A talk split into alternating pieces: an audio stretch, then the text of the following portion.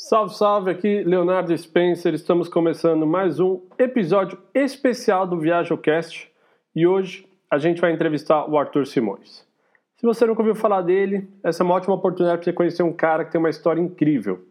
O Arthur ele deu a volta ao mundo de bicicleta lá em 2005, 2007, numa época que não tinha internet, não tinha nada. O cara ficou três anos rodando o mundo e conta história como ninguém. Então relaxe na cadeira e curte esse bate-papo bem humorado e cheio de boas histórias. Mas antes de mais nada, eu queria aproveitar para agradecer o pessoal da Nova Dax, que está junto com a gente aqui no Viagem Logo Existo. Esses caras já estão há alguns anos aqui no Brasil, e se você está buscando uma corretora confiável para negociar criptomoedas, o pessoal da Nova Dax é uma ótima escolha. Sem falar que os caras hoje possuem a maior quantidade de moedas negociáveis no Brasil. O que isso quer dizer? Se você quer comprar um Bitcoin, que é a mais valiosa, a mais conhecida, tem lá. Mas se você quer comprar um meme coin como Shiba, Doge, cara, esses caras vão te ajudar também. A gente mesmo está vendo de fazer uma poupança para a Bela em cripto. Joga no Google Novadax, N-O-V-A-D-A-X e dá uma olhada que os caras são bons mesmos. Então, vamos ouvir o bate-papo com o Arthur Simões, um cara fantástico que ajudou a gente muito lá atrás, quando a gente começou a viajar. Eu tenho certeza que vai valer a pena você escutar esse bate-papo até o final. Oi, Léo. Oi, Raquel. Tudo bem? Tudo bem, meu cara? Tudo ótimo. Ó, oh, queria dizer que a gente está muito. Eu falo em nome da Kel, né? Nós estamos muito felizes de. Estou arrumando aqui um pouquinho. De estar aqui com você hoje, porque tem muita gente que não sabe, mas você é um cara que lá atrás, né? Você surgiu na nossa vida em 2012 é, e foi sempre solícito, um cara sempre disponível. Então, eu quero falar aqui para todo mundo que isso aqui é o mínimo hoje de poder trazer você aqui, dividir da sua história também. É o mínimo que a gente pode fazer como uma forma de obrigado por tudo que você representou lá atrás para a gente. Poxa, obrigado. Eu que agradeço vocês. Para mim sempre foi um sempre foi um prazer assim ter essas conversas e e lá atrás eu lembro quando vocês quando a gente teve quando a gente começou a conversar, da vontade de vocês de viajar.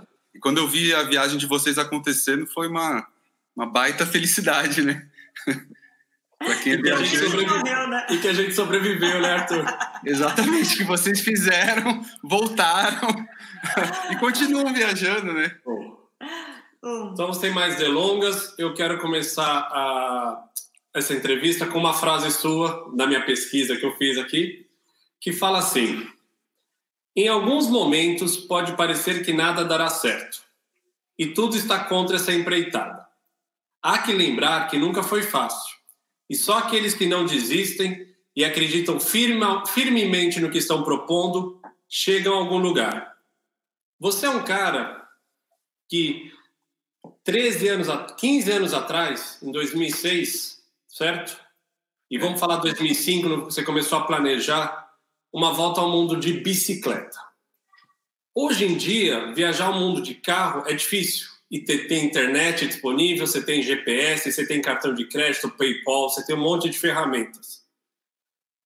Cara, essa perseverança toda, essa vontade toda que você falou aqui, né? Que tudo vai contra você e você tem que continuar lutando.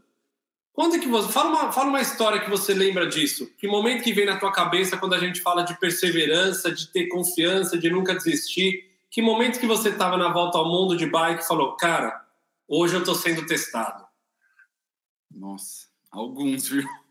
É, eu acho que o próprio começo, igual você falou, né? Para você começar uma viagem dessa já é um teste, é tipo um vestibular.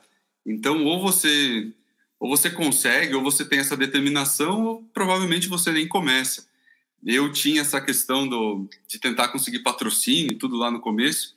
Isso era uma, era uma dificuldade tremenda, assim, né, para fazer a viagem acontecer, sem ter o dinheiro para fazer aquela viagem acontecer naquele momento. E daí, quando a viagem acontece, é, é tipo a coroação, né? Que nem você ganhar um prêmio e tal, você fala, nossa, comecei. Mesmo porque vocês devem saber disso, o planejamento ele é um pouco mais burocrático e complicado do que às vezes a gente imagina, né? Então você fica um tempão em reuniões e papel e, e um monte de coisa, e aquilo gera um certo desgaste que vai que vai totalmente na contramão do que você espera de uma viagem como essa, né? Uma questão de que tá ligado à liberdade, tá ligado a conhecer outros lugares, pessoas, enfim, abrir a cabeça, né? Então você dá uma afunilada para depois abrir. E quando a viagem começou, nossa, que, que, alegria. Então a gente fica tão empolgado. Eu lembro que nos primeiros seis meses tudo era tão novo para mim, ainda que eu tivesse sozinho na estrada, que que era de certa forma um desafio, inclusive para me adaptar. Tudo tudo aquilo era tão novo e as pessoas que eu conhecia, os lugares e, e tinha uma empolgação tão grande que mesmo diante das dificuldades, eu acho que eu conseguia superar tudo, porque quando colocava na balança, né, eu acho que essa empolgação, essa, essa toda essa novidade que existia ali na viagem é, sobressaía. Mas lógico, a viagem ela é longa, né? Essa, vocês viajaram mais do que eu. A minha viagem durou três anos e dois meses, mas não demorou muito para que eu para que eu começasse a ver que tinha dificuldades que eu não tinha nem planejado, assim. Então, acho que quando estava chegando em um ano de viagem já, foi quando eu entrei na Indonésia Daí aconteceu de eu ficar de eu ficar bem doente e daí tinha a questão do idioma, tinha a questão do clima. É, a viagem sofreu atrasos, né? Então você tinha coisas que não dava bem para para planejar assim antecipado. Então eu eu cheguei na Indonésia quando começou as monções. A Indonésia tinha a questão da de ser uma cultura bastante diferente, um país bem bem povoado, então tinha muita gente, as estradas eram complicadas um país basicamente de vulcão, né? Então só montanha. Então era subir e descer e todo dia chuva. Monções, aquela tipo uma chuva de verão assim. Então vinha chuva e tal e eu não conseguia me comunicar com as pessoas porque eu não tinha celular nesse momento e nem existia smartphone. Aí eu tô falando de 2006. Acho que talvez começo de 2007. Então era assim, eu dependia dependia de, de algumas pesquisas e dependia especialmente do boca a boca, sabe? É, tinha um mapa de papel só. E daí, quando eu me, eu me deparei com essa barreira do idioma, que o boca a boca não funcionava direito, eu não tinha muito para onde correr. Eu não tinha nem aqueles guias Lonely Planet comigo para me dar alguma diretriz assim. Uhum. E daí comecei a ter as questões com o clima também. Pedalar na chuva não, não era não era fácil. E uh, o país também, país relativamente simples, pobre, né, com, com, diversos problemas estruturais. E daí eu comecei a não me sentir bem. Eu, além disso, né, além de não conseguir falar com, com a minha casa, porque tinha uma questão da sistema de telefonia da Indonésia que não conectava com o Brasil e tal. Então não conseguia, não conseguia me conectar na internet direito e estava meio ilhado ali. E daí comecei a me sentir mal também. E daí foi quando eu só depois eu fui descobrir que eu tinha uma tipo um parasita, assim, uma ameba, mas ali, ali naquele naquela naquele primeiro impacto, caos. naquele primeiro choque, naquele caos, naquele primeiro choque cultural e sem conseguir nenhum tipo de comunicação, do tipo uhum. al, al, alguém para passar a mão na cabeça assim e falar: "Calma, calma que vai dar certo". É só uma fase. Você passa muita coisa na sua cabeça e ali eu falei: é. "Será que eu aguento, cara? Será que eu não dei um passo maior que a perna, né? Será que se a Ásia for isso, será que eu sou capaz? Arthur, conta pra gente de forma resumida o que, que você fez lá, o que, que você aprontou em 2006. Vamos começar por isso, então. Então, é, vou começar da vontade de, de, viajar, veio essa, essa vontade de mudar de profissão, do jeito que imagino que vocês tiveram também. Eu estava no direito, né? Então, quis, quis fazer algo novo. E no meio dessas dúvidas, resolvi tirar um ano sabático. Esse ano sabático foi se transformando para entrou a bicicleta, que já estava na minha vida desde pequeno, e de uma viagem, de um ano sabático de bicicleta pelo mundo, virou uma volta ao mundo de bicicleta que ia inicialmente durar dois anos e meio. E daí eu fui atrás de, de parcerias, né? patrocínios, apoios, consegui, acho que sem saber que era impossível conseguir isso, porque eu acho que poucos são os ciclistas ou cicloturistas que conseguiram isso até hoje. É, não é algo realmente fácil, mas acho que sem ter noção da dificuldade que era, eu fui lá, batalhei, batalhei, batalhei e não desisti e no final deu certo. E daí, em abril de 2006, eu comecei a partir de São Paulo e comecei pela América do Sul. Fiz Paraguai, Argentina, Chile, Bolívia e Peru. E daí, como eu estava, como eu disse, super empolgado, eu tinha planejado pedalar entre 60 a 70 quilômetros por dia. Já estava na pilha. Tinha dia que eu pedalava 150 quilômetros, tinha dia que eu pedalava 120, ia. Ou seja, eu fazia a cada dia mais ou menos o que eu tinha planejado fazer em dois dias. E daí isso foi gerando um pensamento assim do tipo, nossa, tinha uma outra coisa também que eu sabia que de antemão, quando eu fiz o projeto, eu não sabia dos lugares mais interessantes. Eu fiz um roteiro base, mas conforme a gente vai viajando, a gente vai conhecendo gente, vai descobrindo, nossa, mas você não vai para tal lugar, lá é incrível e tal. E daí eu é. ficava curioso, queria ir. E, e, aqui na América do Sul, como eu estava um pouco adiantado no, no, cronograma da viagem, eu ia incluindo países. Por exemplo, a Bolívia era um país que não estava. E no final foi um país que eu mais gostei aqui da América do Sul, que eu achei mais interessante. E daí, saindo da América do Sul, a Nova Zelândia também não estava no meu roteiro. Eu falei, vou incluir esse país aí. Já ia para a Austrália, falei, dou uma paradinha ali, fico uma Você semana. Põe a bicicleta no avião, de avião mesmo, né? Põe, no, põe como uma carga normal a bicicleta?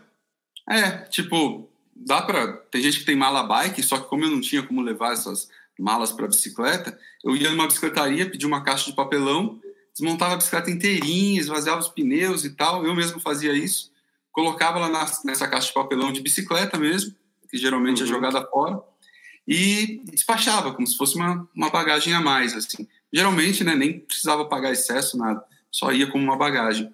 E quando eu chegava no aeroporto, no próprio aeroporto, por ser uma caixa de papelão, eu já tirava a bicicleta, montava ali e já do aeroporto saía pedalando. Então, eu tava, já ia embora. Na Nova Zelândia. Já tinha transporte do aeroporto. A pessoa fala: como eu vou sair do aeroporto? Você já levava seu transporte, né, Arthur? Aqui na caixa.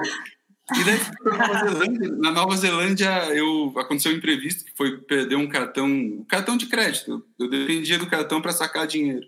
Perdi ele, uhum. em um país ultra seguro, né? Mas sei lá como eu perdi, até hoje eu não sei. Devo ter esquecido em algum lugar e acabou que atrasou minha viagem. Fiquei dois meses no país, um mês só esperando um novo cartão chegar do Brasil. E daí Isso ali é mais rápido, né? Eu acho que sim. Uma outra realidade, né? É. Eu acho que sim, e, e tem alternativas, né, para você receber dinheiro, aplicativos, uma série de coisas. Eu acho que eu acho que não seria, não travaria a viagem assim hoje em dia. E daí fui para a Austrália, e daí só na Indonésia, como eu disse, eu descobri o, o que que esse atraso acarretou, né? Daí, depois de passar da Oceania, fui para a Ásia, entrando pela Indonésia, um país muito bonito e tal, muito interessante, mas um país que eu tive bastante dificuldade. E daí percorri o Sudeste Asiático quase inteiro, acho que com exceção do Vietnã, que eu não fui, mas fui até para Myanmar, Burma, Birmania, né, que na época era, falando em 2006, 2007, era um país ainda bastante fechado. Tive que entrar e sair de avião, mas assim, não tinha turista. É. E turista de bicicleta eu era o único. As pessoas ficavam não acreditavam assim. E daí eu lembro que eu fui para Bagan, que hoje em dia é um lugar super visitado e tal, mas só tinha eu assim de bicicleta, mas ninguém. Então podia subir nos templos, podia fazer tudo. De lá eu fui para o sul da Ásia, né? É, continuando assim, Bangladesh, Índia. E nesse roteiro que eu fiz, é, eu quis passar nesses países que são considerados um pouco mais difíceis assim países que muitas vezes as pessoas falam, não, vou, vou pular aqui porque acho que não compensa o risco, não compensa a dor de cabeça. A tal. gente fez isso, a gente fez isso, de carro. Imagina você de, de bicicleta. não, a, a Índia, a, a, Índia era, no final das contas... A gente vai falar da Índia, a gente vai falar da Índia não depois. Conta, hein? No final das tá... contas, as pessoas passam na Índia, mas não sabem a dificuldade que é. Mas, enfim, eu acabei colocando, não tirando o Paquistão, Irã, que era um país que tinha algumas questões naquele momento também, e daí do Irã tive que fazer uma grande mudança, fui para os países árabes, né? Oman, Emirados Árabes, Iêmen. Depois do Iêmen peguei um navio cargueiro, fui para a África, fiz o norte da África, daí entrei no Oriente Médio. Depois de passar por tudo isso, Oriente Médio era tipo um céu na terra, super tranquilo, né? Na verdade, não estava em guerra. Eu entrei na Síria duas vezes, então era, era um outro momento do Oriente Médio também, estava bem tranquilo. E daí da Turquia, que era essa conexão Oriente Médio-Europa, fui para a Europa, que foi o último continente antes de voltar para o Brasil. Tudo isso em três anos e dois meses. 40, quantos mil quilômetros pedalados? Acho que 46 países e quase uns, acho que uns 38 mil e tralalá quilômetros pedalados. Bastante. Uau. Muito.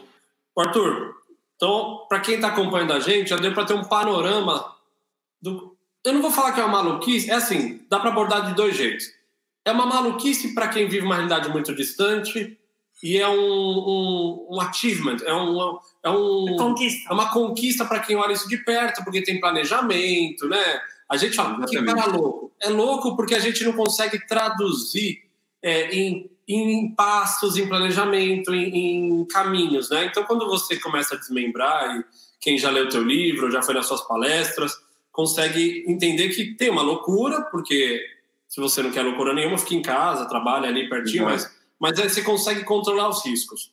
Mas uma coisa que, que me chamou a atenção quando eu comecei a pesquisar mais da tua vida, porque eu te conheço, a gente já conversou, já li teu livro, já li teu Sim. site, mas eu tentei um pouco, a, um pouco mais a fundo. E vamos, você já falou um pouco, você, foi, você se formou em Direito no Mackenzie, que é uma escola muito boa, né? Na, na...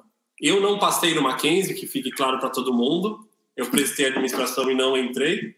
Entrei na PUC, que é mais fácil.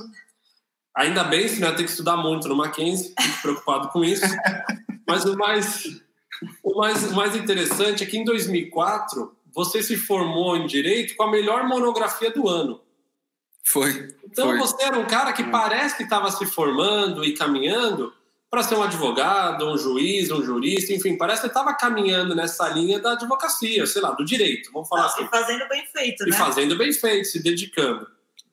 Aí você começa essa história, você falou, tirou um ano sabático, pô, tem a história do yoga que você pode falar, mas teve alguma ruptura? Teve alguma coisa? Você se desiludiu com alguma coisa ali, nesse mundo?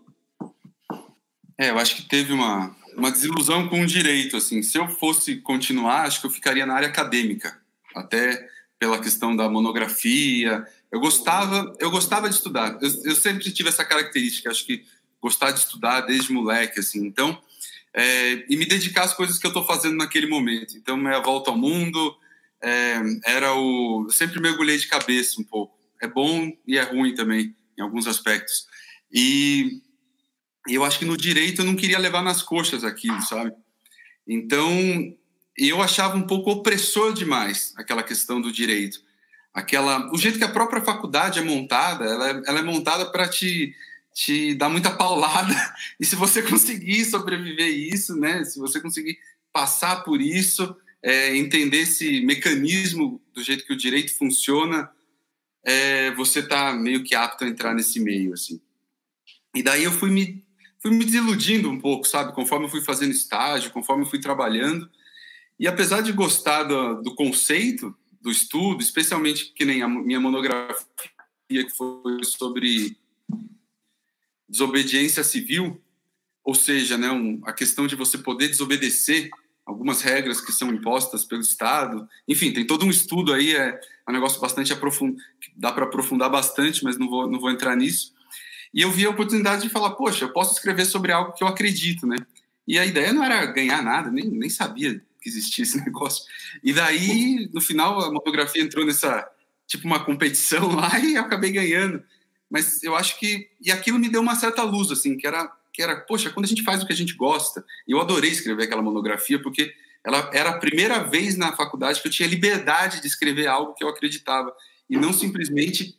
Direito é muito a decorar, você tem que decorar muita coisa, você tem que colocar as, as regras, você tem que falar ah, o artigo tal, da lei tal, e em contrapartida tem outro artigo que tem tal corrente, que tem tal autor que defende isso.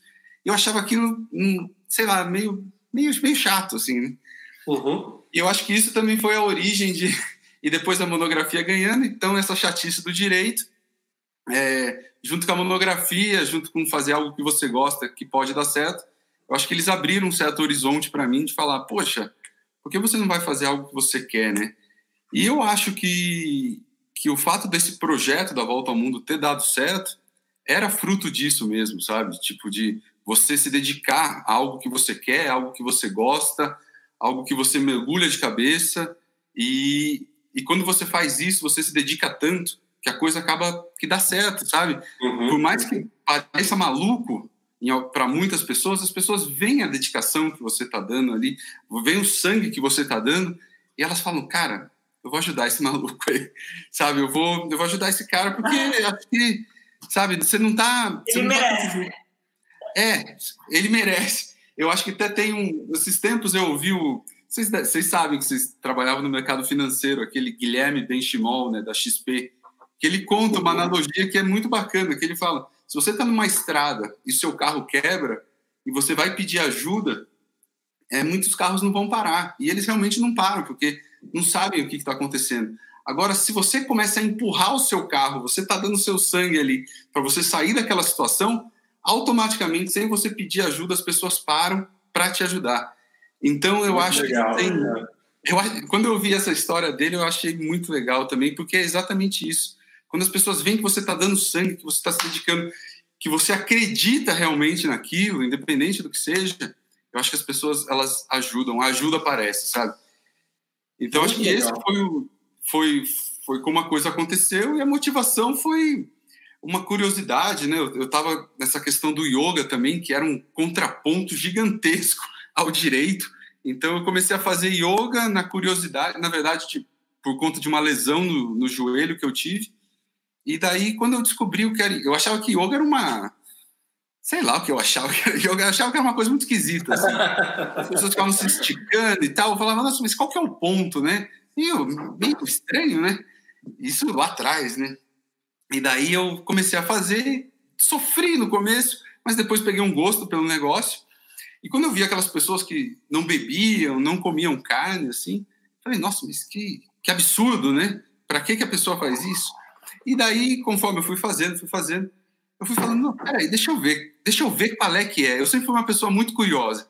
Então eu falei, poxa, antes de eu falar, que antes de eu julgar alguém que fala, nossa, fulano não come carne, fulano não bebe, fulano não fuma, fulano não faz não sei o quê, antes de eu julgar essa pessoa, deixa eu fazer isso e ver o que que é, porque eu não posso julgar algo que eu não sei, né?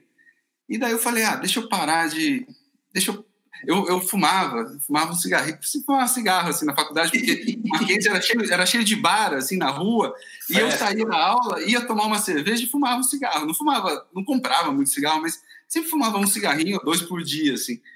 E daí eu falei, nossa, esse cigarro tá me fazendo mal, porque o yoga tinha aqueles exercícios de, respira, de respiração, né, os respiratórios e tal. Eu falei, cara, eu preciso parar de, de fumar, porque toda vez que eu ia na segunda-feira, porque eu saía nas baladas no final de semana, e fumava um monte na balada. E daí, quando eu chegava na segunda-feira para fazer yoga, eu tava, tava sujo, assim, eu, eu, suava, pingava cigarro, assim. Daí. Nicotina saindo. Né? Nicotina, eu, eu cheirava, o suor cheirava nicotina. Daí eu falei, pô, eu preciso parar com cigarro. Daí eu sofri assim, mas daí eu descobri que o único jeito de parar, já que eu, tava, eu só fumava quando eu bebia, era parar de beber também. E daí, quando eu parei de fumar, de beber, eu falei, cara, que maravilha, estou me sentindo muito bem. E, e, minha vida começou a mudar, assim. Eu comecei a ser uma, de uma pessoa com hábitos noturnos, eu comecei a ser uma pessoa muito mais Você pedalava já? comecei a praticar muito mais. Desculpa só para saber, tinha pedal nessa história ou não? É. Tinha pedal, mas meio que utilitário. Eu usava como meio de transporte, quando ninguém usava okay. como meio de transporte em São Paulo. Isso eu estou falando de 2002, né? Bastante tempo atrás. Não existia ciclovia, era bem perigoso assim pedalar em São Paulo. E daí pedalava desse jeito e daí quando eu parei de quando eu parei de beber, de fumar, acho que deu uma certa energia assim, eu falei, cara, eu preciso gastar isso. Daí sim eu voltei a pedalar com mais seriedade, assim, comecei a treinar. Então você tinha o yoga e a bicicleta. Ou seja, uma pessoa que vivia em boteco, fumando e bebendo, eu era virei um cara que fazia yoga e pedalava pra caramba. E daí é, chegou um momento que eu falei, cara, eu vou, vou ver qual é que é de, de não comer carne. Eu acho um absurdo, porque minha família sempre comia carne. Minha família é daqueles que não tem carne, não tem comida na mesa, né? E daí, é, eu falei, vou experimentar. Um mês. Se eu, se eu não gostar, tudo bem. E daí fiquei um mês sem comer carne. Quando eu vi, é, eu estava me sentindo extremamente bem, leve, disposto. Até o raciocínio parecia mais, mais afiado, assim.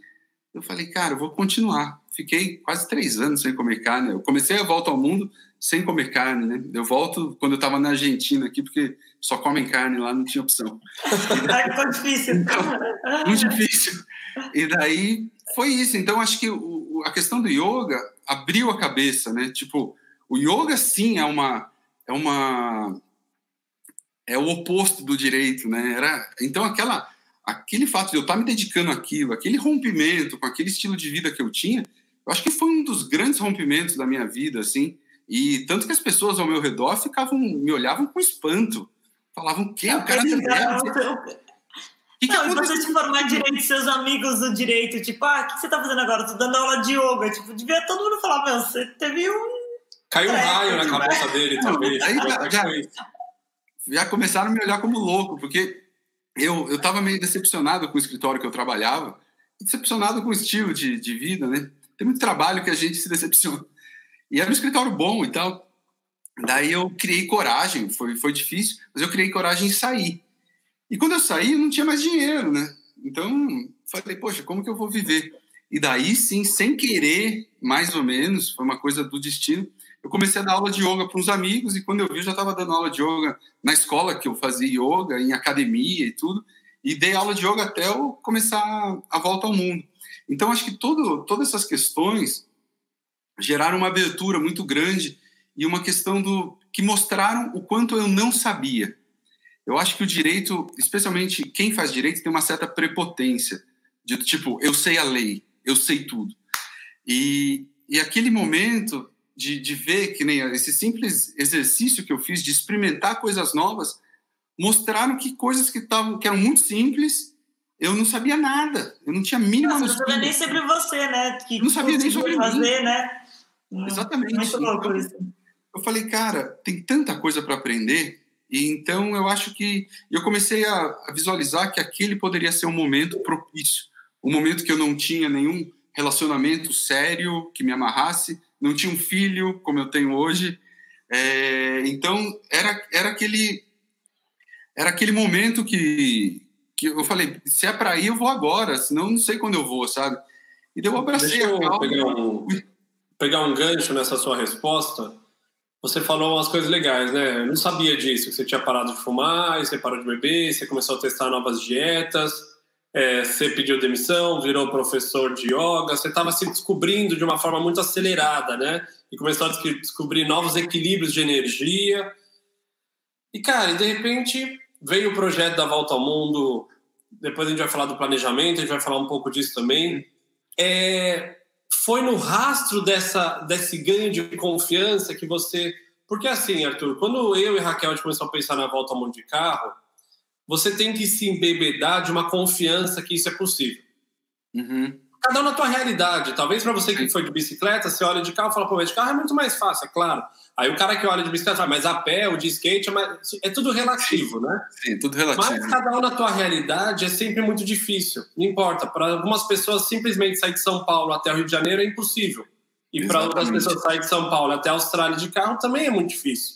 Então, quando você começa a dividir isso com as pessoas e e você acaba ouvindo a opinião de todo mundo, porque um fala, cara, você é maluco, outro fala, caramba, que legal, o outro fala, você tem certeza, porque reflete um espelho de cada um, né, de como cada um enxerga aquilo.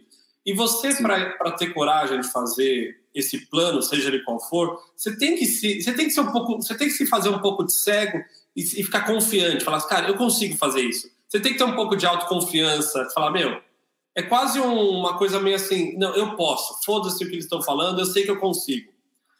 Em que momento da tua viagem, e aí eu estou falando especificamente, assim, você sente, aonde você acha que virou a chave e fala assim, cara, eu acho que eu vou conseguir fazer isso aqui. Tipo, porra, tipo, aquela noite que você passou em Antofagasta, que você quase morreu de frio lá no Chile, por lá. Sim, sim. Quando você sai daquela noite, se quiser até relembrar isso, você sai de lá e fala assim, pô, se eu não morri hoje, eu vou chegar do outro lado do mundo? Ou nunca teve um dia que virou a chave, assim, para você? É muito legal isso que você falou, porque a gente escuta tanta no começo, quando está planejando, que nem se eu for fazer isso hoje ou vocês forem fazer, a gente já não vai escutar, né? Porque já fez, né? Já fez e as pessoas vão falar, pô, o cara já fez, então ele pode fazer mesmo. Mas enquanto é você não fez. quanto foi, mas é tão difícil quanto foi a primeira vez. É tão difícil quanto, as dificuldades estão ali. Mas é que, pelo menos, o que você vai escutar, né? As pessoas vão falar, não, esse aí conhece, né? Mas quando você nunca fez, vão falar, nossa, mas esse cara não sabe de nada, tal, tal, vai tal. Morrer, vai morrer. Vai morrer, vai quebrar o. Eu escutava isso, vai quebrar o joelho. Seu joelho não vai aguentar, não é possível, vai morrer, você vai passar onde? Paquistão, vão, vão atirar em você e tal. Então você escutava todo esse tipo de coisa e, realmente tem que, você tem que ter um, um, certo otimismo mesmo. Você tem que ser uma, não digo otimismo, mas acho que uma confiança, talvez a, confiança, uma perseverança assim, de, de ir até o fim, de falar eu vou. Então eu até eu até falo isso nas minhas palestras que que acho que um dos momentos mais importantes é aquele momento que você fala eu vou e eu não paro mais. Então é quando você diz que tipo, independente da dificuldade que vai surgir no seu caminho, porque você sabe que vai, vão ter muitas dificuldades, você fala, eu vou, eu vou superar e eu vou do jeito que dá. E daí, e aí sim a coisa vai acontecer. Eu vou do jeito que dá. Porque às vezes a gente fica fantasiando tanta coisa, né? Que quer que tudo saia perfeito e, e às vezes isso é um truque da mente para que você não vá, né? Porque nada nunca vai estar perfeito. Então, Nada, essa, essa é uma boa frase, tipo, e é. eu acho que você falou isso pra gente. É, a gente falou na nossa palestra, um dos melhores conselhos que a gente recebeu foi do Arthur Simões, marca a data. Você nunca vai conseguir organizar Sim. tudo, você nunca vai conseguir juntar todo o dinheiro que você quer, você nunca vai conseguir aproveitar todo o tempo com a sua família. Então, se você esperar todas essas coisas, você só fica arrumando desculpa para, ah, não, vou resolver mais isso, vou melhorar o carro, vou ficar mais é tempo isso. com a família, vou juntar mais dinheiro. E o tempo passa, né? Vai. É, e vai passando. E de cada empurradinho, empurradinho, às vezes a coisa nunca vai acontecer. E isso é a coisa mais comum do mundo. A gente faz, a gente faz isso em vários campos da nossa vida, né? Não precisa ser um projeto desse, todo mundo faz. Então, é, eu acho que isso é um, um, ponto muito importante. Agora, quando eu saí, apesar da confiança, eu tinha minhas dúvidas. Será que eu consigo, né? Será que eu sou capaz de fazer isso? Porque eu tinha, eu tinha um mundo à minha frente. Eu tinha anos na estrada sem ter um grande conhecimento assim sobre isso, como que vai ser, o que me espera daqui a pouco. E quando eu sair do Brasil, e quando eu me deparar com um idioma que eu não falo, e quando eu me deparar com um deserto, né, que nem no caso do Atacama, como que vai ser? Será que eu vou aguentar? Então, no começo as, as dúvidas eram inúmeras, né? Ah. É, muitas dúvidas. E que nem você falou essa coisa do deserto do Atacama, eu acho que ali foi um grande, um grande ponto da minha viagem sobre, sobre a questão física, porque eu tinha essa dúvida. Eu tinha um pouco de dor no joelho também, no joelho esquerdo. Eu falava, será que eu vou aguentar? E quando eu estiver no deserto, se meu joelho estourar lá, como que eu, será que eu vou morrer? Então, quando eu, quando eu falei, eu vou atravessar o deserto do Atacama e fui no inverno, no frio, sozinho, acampando, é, à noite fazendo quase menos 20 ali, na altitude, acima dos 4 mil metros e tal. É, me estrupiei inteiro, quase, quase morri congelado. Achei que, por um momento, achei que ia morrer no meio daquele deserto. Mas quando eu, quando eu saí de lá, ainda que todo detonado e fiquei com febre uns dois, três dias, fiquei de cama até me recuperar. Quando eu me recuperei, eu falei, cara, eu consigo, eu consigo. E, e, isso, aí eu falo de uma questão física, né? Mas ao longo da viagem houve outros, outras rupturas, assim, outros, outros aprendizados, outras conquistas no sentido de psicológico, né? De uhum. falar, nossa, tanto tempo sozinho, sem falar com ninguém, aguentei, né? Então agora acho que eu aguento mais. Ou num país onde está todo mundo tentando passar a perna em você e você fica numa posição super defensiva, uma posição bem bem complicada, assim, que eu não gostava de estar e também você fala, nossa, passei isso. Daí quando você chega em outro país, às vezes é um baita alívio, né? Você fala, cara, que, que maravilha que é isso daqui. Então, eu acho que todos esses aprendizados, assim, a gente nunca sabe. Até eu chegar em casa, não tinha certeza se, se eu ia conseguir terminar, terminar a viagem. Mas eu confesso que quando eu saí da África, eu, quando eu saí, porque na África foi um período bastante difícil, assim, os países que eu escolhi. Eu entrei por Djibouti, que era a fronteira ali da Etiópia e Somália, então tinha muitos refugiados da Somália, uma região bastante, bastante tensa, assim, um pouco violenta também. As pessoas jogavam pedra em mim todo dia. Então ali, eu acho que quando eu entrei na África tinha uma questão de eu estava cansado já um pouco, especialmente cansado não só de estar, tá, especialmente não só fisicamente. Eu já tinha ficado doente algumas vezes por questão de comida, mas cansado psicologicamente de passar tanto tempo sozinho. E eu sabia que a uhum. África tinha, tinha uma barreira do idioma, que era muito difícil. Então, significava estar mais sozinho, né? Porque quando está num lugar que você consegue conversar com as pessoas, está um pouco mais tranquilo. Então, eu sabia que na África não ia ser fácil. E, e quando eu entrei lá, tinha essa outra questão de eu não ser bem-vindo, especialmente em Djibouti no começo, as pessoas jogando pedra. E daí, quando eu fui para o próximo país, que era a Etiópia, as pessoas continuavam jogando pedra, menos, mas jogavam pedra. Então, e a Etiópia eu fiquei mais. Quer falar rapidinho até? Deixa, é, deixa eu tá- aproveitar, tá... porque era uma pergunta lá do fundo, mas já vou trazer ela para cá. Tipo, é, é, essa. É, você conta no seu livro isso, né? De que tinha uma questão com os colonizadores. Então, assim, no final, você, por ser uma pessoa branca, eles entendiam que você estava. É, representando aqueles colonizadores que eles enfrentaram e por isso as pedras, né? De coisas eu falei alguma besteira. Não, mas acho que tem uma mas acho que tem uma coisa muito legal que quando você fala disso, você nunca fala com julgamento. Eu acho isso muito legal, porque você, mesmo no livro, assim, você conta a história. Teve um dia até que eu lembro que você conta a história de que você está chegando perto de uma escola, todo mundo sai da escola já, assim, um professor que meio segura as crianças para você ser apedrejado. Foi, foi. Mas você nunca falou com julgamento. Então, de onde vem essa compreensão do diferente, assim? Onde você conseguiu passar por tudo isso e não julgar essas pessoas que estavam ali sem nem saber se você era uma pessoa do bem, que você podia estar ali para ajudar, né? Tipo, elas nem sabiam. E jogaram pedra é, mesmo assim. Eu. É difícil de, de, de, julgar, assim. Eu acho que, que nem no caso da Etiópia, eram só crianças que jogavam. Então, é aquela coisa que vem sendo passada gerações. Se você perguntar por que você joga, ela não sabe, é porque é legal, porque tem um estrangeiro aqui passando de bicicleta, tá devagar e tá fácil de acertar, né? E, e era uma animação para eles jogar pedra no, no, turista, né? No farange, igual eles falavam. Eles vinham correndo e, mano, jogavam pedra, pediam dinheiro jogavam pedra. Então, eu acho que, assim, é uma, é uma situação muito complicada deles. É um país, a África como um todo, né, na realidade, é um, são países que sofreram muito na mão de, de colonizadores, na mão de, de não só colonizadores, mas de mercadores que, por exemplo, iam lá pegar escravo, né? Imagina, que, que cena absurda, né? Então, é, é, um, é um continente muito sofrido. Os países que eu passei eram países muito sofridos. A Etiópia é um país que não foi colonizado, né? E hum. talvez essa pedrada seja justamente o que salvou eles de não serem colonizados, né? Assim, você entende? Tipo, era, era um povo que reagia, né? Então, o que, eu posso, que eu posso falar é que, para mim, foi muito difícil, porque eu estava sozinho e eu sabia que se uma pedrada daquela me pegasse em cheio, assim, sei lá o que aconteceria. Então, na África, acho que por conta disso, por conta que nem o próximo país que eu entrei era o Sudão. Eu cruzei a fronteira, ninguém jogava pedra em mim, mas era no meio do deserto do Saara. E era o país com a maior guerra civil daquele momento, mais de 30 anos em guerra. Então, quando eu olhava no meu mapa e falava, ah, a próxima cidade é essa. Quando eu chegava na cidade, não tinha cidade, era só ruína. E tinha umas casinhas, assim, uma igrejinha, e não tinha nem onde ficar. E acampar no meio de um cenário daquele de destruição era muito tenso. Então, eu era obrigado a bater nas igrejas e pedir, pedir uhum. abrigo, né? Eu lembro que um dia eu bati numa igreja e era uma igreja ortodoxa.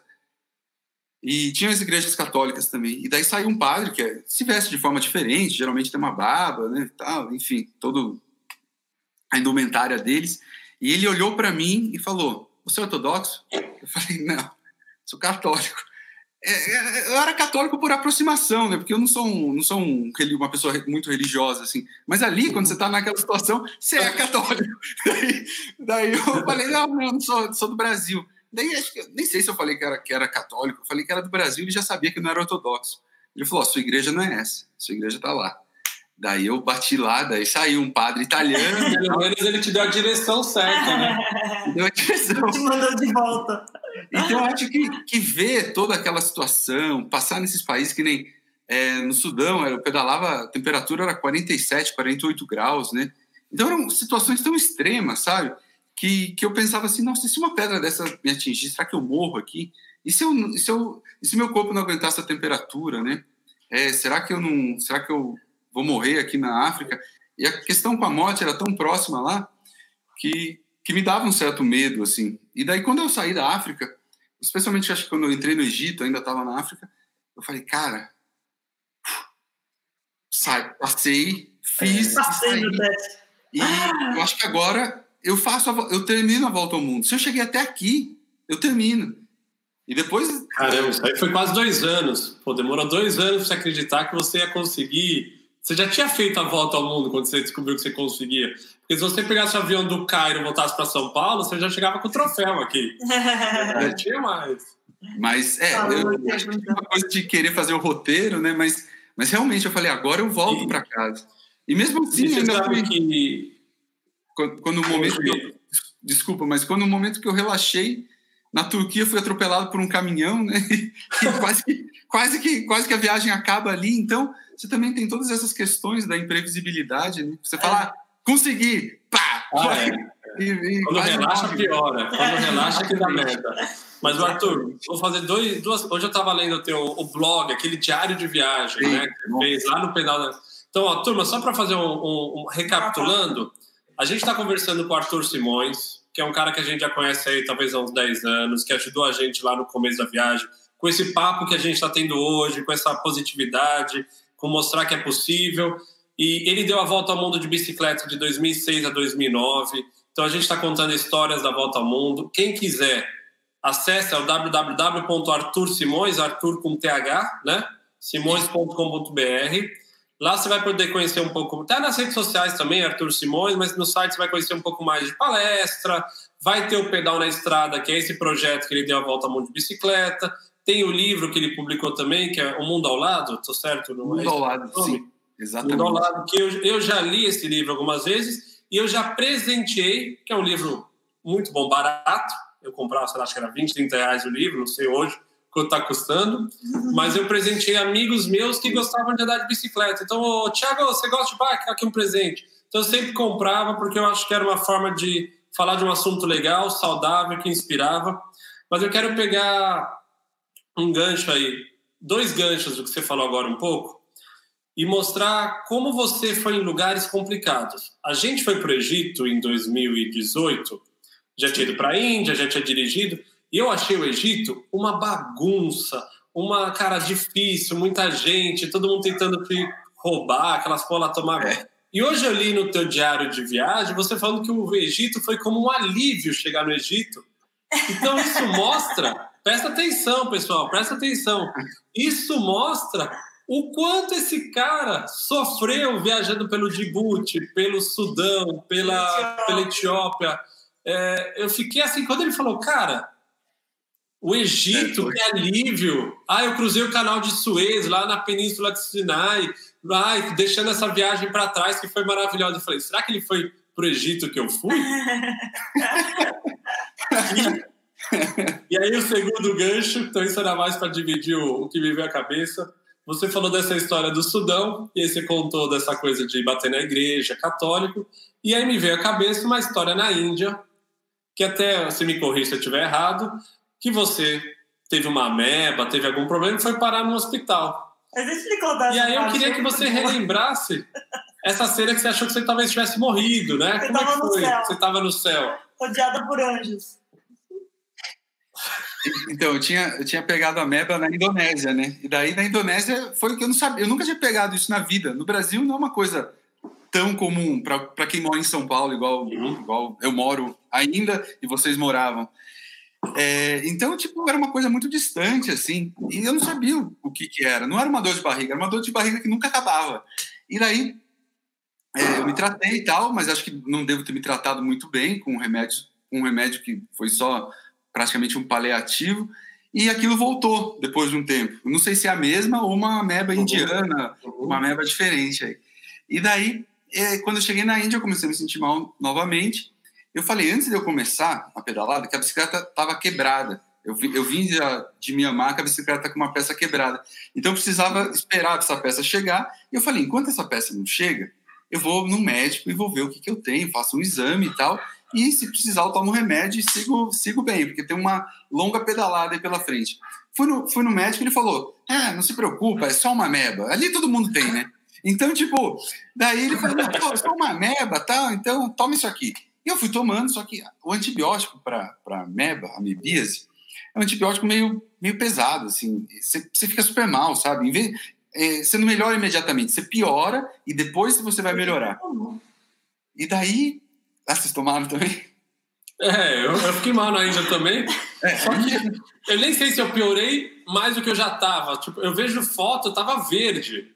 Assim, Aí o remédio deixava o Léo dopado, era uma dose de cavalo. Então, por isso que agora você começou a falar, isso, foi isso. Pode ser. Eu tava verde. Eu olho hoje as fotos eu falo, Raquel, Tipo, como é que eu vivi esses dias? Tipo, meu, se fosse hoje em dia, eu estaria no hospital lá pedindo para mim, sei lá, me põe na UTI, faz qualquer coisa comigo.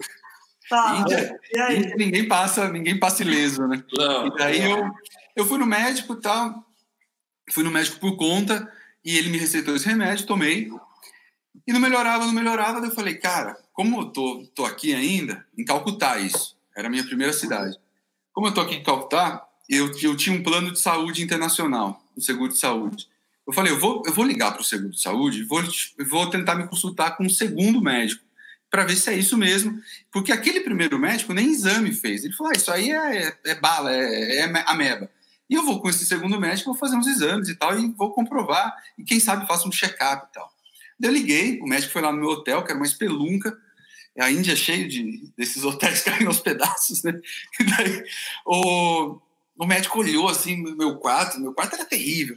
E daí era escrito na parede, assim, era aquele, aquele era uma região só de, de estrangeiro de Calcutá, assim, aqueles hotéis que as pessoas vão para buscar guru espiritual. Então as pessoas estão abertas a qualquer coisa. Se a pessoa falar, dorme aqui com a cabra, a pessoa, ah, obrigado, mestre.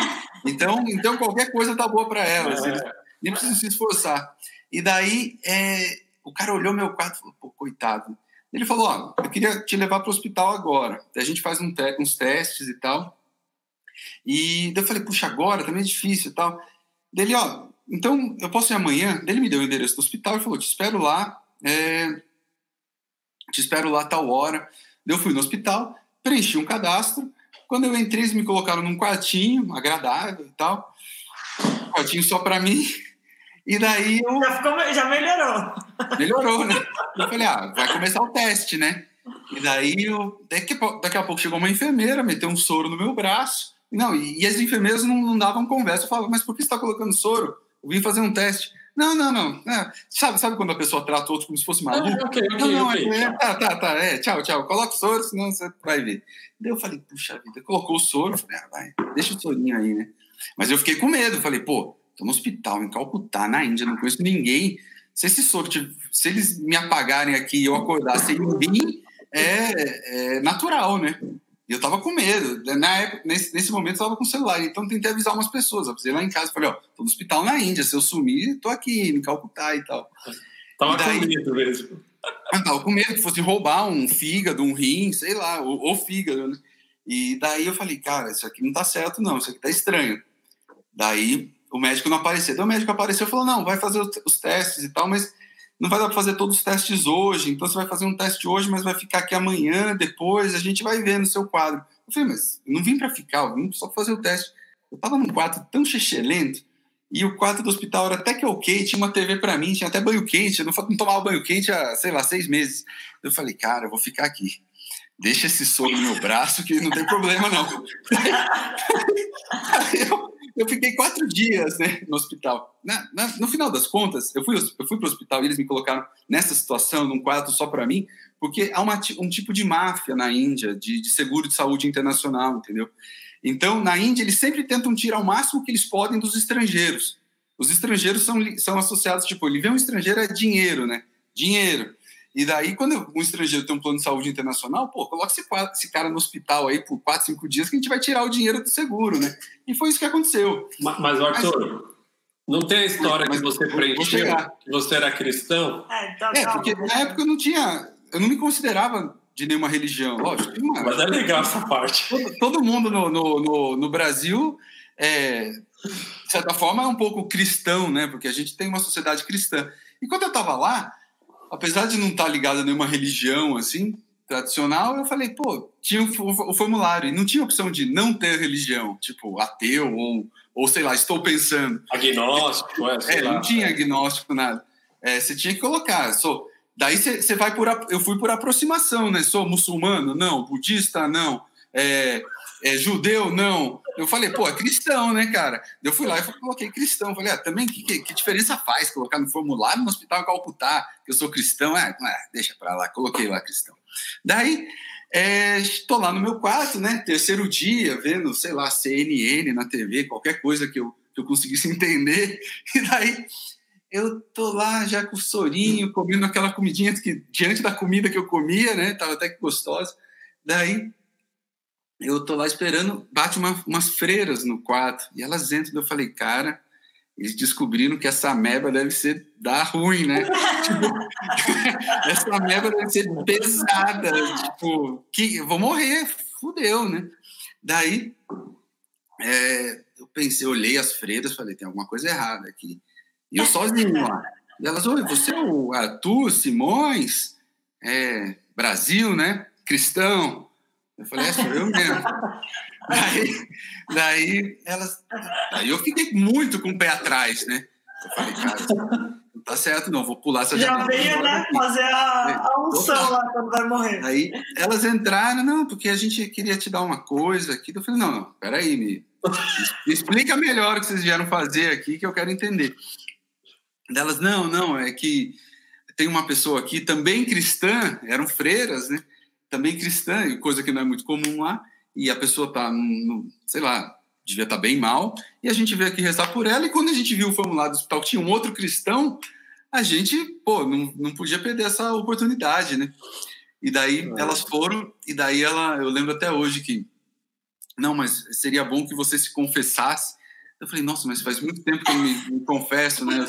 Na verdade, eu só tinha me confessado na primeira, na primeira, elas queriam me dar, é. primeira comunhão, é, e é. queriam me dar hóstia. Daí eu falei, não, mas eu, eu eu só tô impuro, fiz muita bobagem nos últimos anos e tal. Não, mas você pode se confessar com Deus. Daí as quatro mulheres deram, a, tipo, as mulheres fizeram um círculo, deram a mão para mim e daí esperaram me confessar. Daí eu, pô, tipo, fechei os olhos assim, tipo. Fiz um. Fiz um Cantou o do Corinthians lá, falou qualquer coisa em português, não quer saber o que era mesmo. Me confessei linha direta com Deus, e daí Pronto. Daí eu abri o olho e falei, pronto, tá, tá limpo.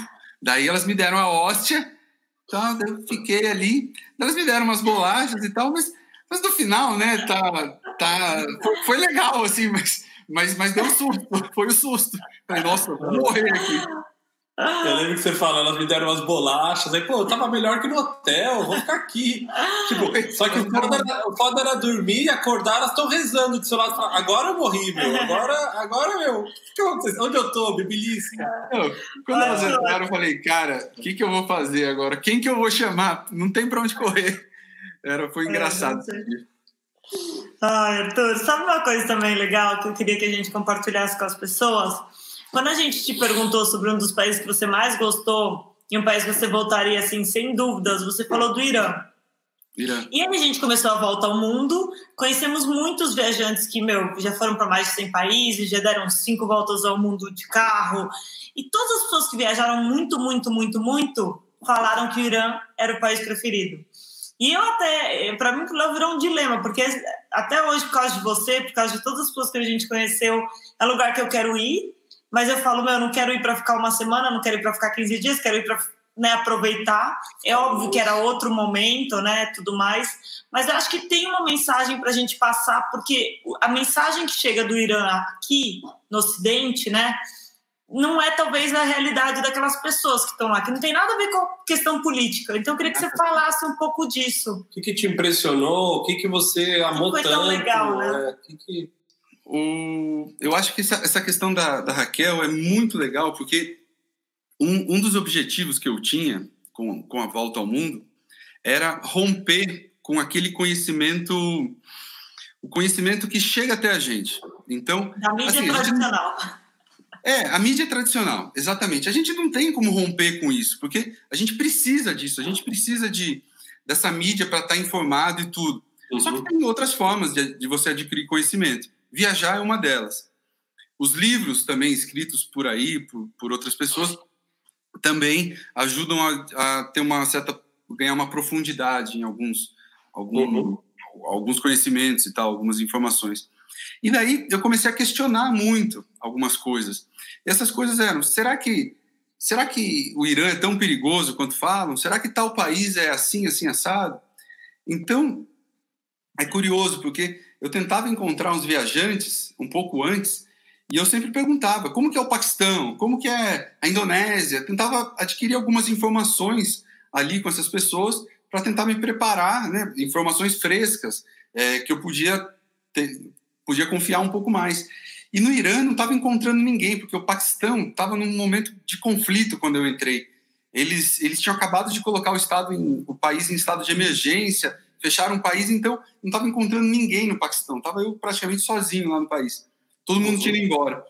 Então, puxa, eu tinha pouca informação do Irã e estava preparado para o pior. Falei, nossa, talvez, porque naquele momento acho que era um pouco pior, né? Estava mais próximo de 11 de setembro, que os Estados Unidos colocou o Irã ainda como um país do eixo do mal e tal. Então você tinha uma, umas questões bastante graves assim com o Irã. E eu, pô, o que, que eu espero daqui e tal? Daí quando eu entrei no Irã, eu acho que tive, eu tive uma questão na fronteira, sim, a polícia do Irã, o exército do Irã não é não é muito fácil, é uma coisa bem pesada assim na realidade. Eles têm suas questões lá nas fronteiras e tudo. Porém, a partir do momento que eu estava dentro do país, nas cidades, e eu encontrei os iranianos, foi uma das experiências mais agradáveis que eu tive na viagem, porque os iranianos eram pessoas extremamente educadas, é um país com uma infraestrutura que, quando você compara com os vizinhos, tem uma mega infraestrutura. É um país, ali na região, eu consideraria rico. É um país que, poxa, tudo funciona bem, não tem criminalidade. É um país muito bacana. E, e eu acho que as pessoas também querem, os iranianos, eles querem mostrar que o Irã também já foi um dos centros, da, uns países centrais, o país mais é, central. A Pérsia, né? A Pérsia é, muito rica, muito Pérsia, Daí as ruínas são maravilhosas, então eles to, todos os países que foram império um dia, né? Eles são um pouco saudosistas, o Irã não é diferente, a Itália também, né? Ah, foi bom no Império Romano, né? Foi bom no Império Persa, agora é uma porcaria. Eles sempre vão falar isso, mas o, é, o Irã tem, tem uma beleza muito grande, porque mesmo depois do Império Persa, tudo, na década de 60, 70, era. Eu falar isso, que as pessoas não sabem cultural ali da Ásia, daquela Ásia central, daquela posição. É um país que está numa posição muito importante. Então, eles trazem muito dessa bagagem, desse centro cultural. Era um país que era muito mais Europa do que a Turquia, por exemplo, nessa época. E até, Arthur, legal a gente falar para as pessoas que era liberal. Porque as pessoas não acreditam nisso, né? A gente conheceu alguns iranianos que falam que os pais saíram na Revolução nos anos 70, assim, das mães irem para balada, usarem roupa curta, Sim. tipo... Era, Tem foto era... das pessoas de biquíni na praia, é, então, de sunga. Isso Esse é anos 70. E daí você pega, a maluquice do Irã é essa, você pega essa mentalidade dessas pessoas que estão lá na, na casa dos seus 50, 60, 70 anos hoje, têm filhos e eles passam essa educação para os filhos. E daí você tem uma sociedade onde você tem, por lei, uma imposição de um Estado religioso, uma polícia religiosa que fiscaliza eles o tempo todo. Só que quando eles estão com você, eles falam assim, cara, não tem que misturar. Isso é quase que unânime com todos os iranianos. Não tem que misturar religião com política. Eu sou muçulmano, tal, a maioria xiita, né? Sou xiita, tal. Mas cara, eu tenho que fazer o que eu quero. O Estado não tem que colocar o que eu, o que eu preciso fazer ou, ou não vou fazer. Então, ele, a maioria é contra o próprio governo. Isso é uma coisa muito interessante. Então, também tem essa associação de: ah, será que os iranianos são contra os americanos? Era uma coisa que eu pensava. Falei, nossa, será que eles odeiam americanos? A gente, essa é a questão mais famosa, né? E, e não, eles, pelo contrário, eles tendem a gostar dos americanos, porque quando teve a Revolução Islâmica lá, e o país foi fechado, quem estava fora não pôde mais entrar. E o país que deu asilo para esses iranianos que foram ou exilados ou não puderam voltar para o Irã foi os Estados Unidos. Então, eles também veem, veem nos Estados Unidos uma possibilidade de que é o país que pode acabar com esse governo islâmico que eles têm, né, um pouco mais radical. E eu tive a oportunidade de ir para uma, uma festa no, no Irã. Eu, eu tinha sido dado como desaparecido quando eu estava na fronteira do Paquistão com o Irã. Morreu mais uma vez, ó. o cara morreu umas 100 vezes. Né, era, uma, era uma fronteira muito longa e, e, e, eu não tinha comunicação com a minha família e tudo. E meu pai ficou preocupado, ligou pro meu pai ligou para a embaixada do, do Brasil para ver se eles tinham alguma informação, se eu tinha cruzado a fronteira ou não. Era uma região de conflito, porque é a fronteira com o Afeganistão também. É uma região bem perigosa, na verdade. E daí o, a embaixada, o Itamaraty, falou: não, a gente não tem esse nível de informação. Na verdade, só tem um jeito de a gente conseguir esse, esse nível de informação. A gente precisa dar seu filho como desaparecido. E, e como a gente faz uma semana que ele não dá notícia, ele como desaparecido, a gente pode a gente pode acionar as embaixadas, as, as embaixadas acionam as fronteiras do respectivo país e aí a gente consegue alguma informação.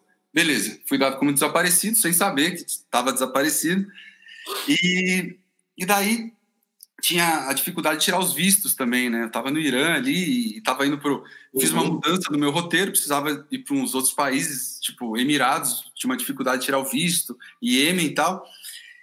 E daí eu fui na embaixada do Brasil, que eu precisava pedir uma carta de recomendação do embaixador para para eu poder tirar o visto desses outros países. E daí quando eu cheguei lá, eles falaram: "Peraí, Arthur, Arthur Simões, segura aí. Olharam uma lista. Peraí, você tá desaparecido, cara. Eu falei, não, não nem sabia. Falei, tô aparecendo, tô aqui. Daí veio o diplomata, chamaram o diplomata, oh, pô, eu vi sua história, tal, não sei o quê. Você estava desaparecido, a gente estava preocupado, poderia dar um problema aqui. Eu falei, conversei com o diplomata, muito simpático, daí ele falou, peraí, tem um cara que quer te conhecer, o embaixador. Ele veio o embaixador do Brasil. Eu conversando com ele, embaixadores, né, são muito simpáticos, via de regra, né? E daí, é, conversando com ele, ele falou, peraí, mas pô, legal saber que você está aqui e tal. Onde você vai passar o Natal? Eu falei, ah, lugar nenhum, né? Nem tem Natal no, no Irã. Quando é Natal, né? Quando? Você nem é, sabia, né? Eu falei, ah, sei lá, para mim não tem Natal, eu acho. Ele falou, ah, vem, vem na minha casa, passa o Natal comigo.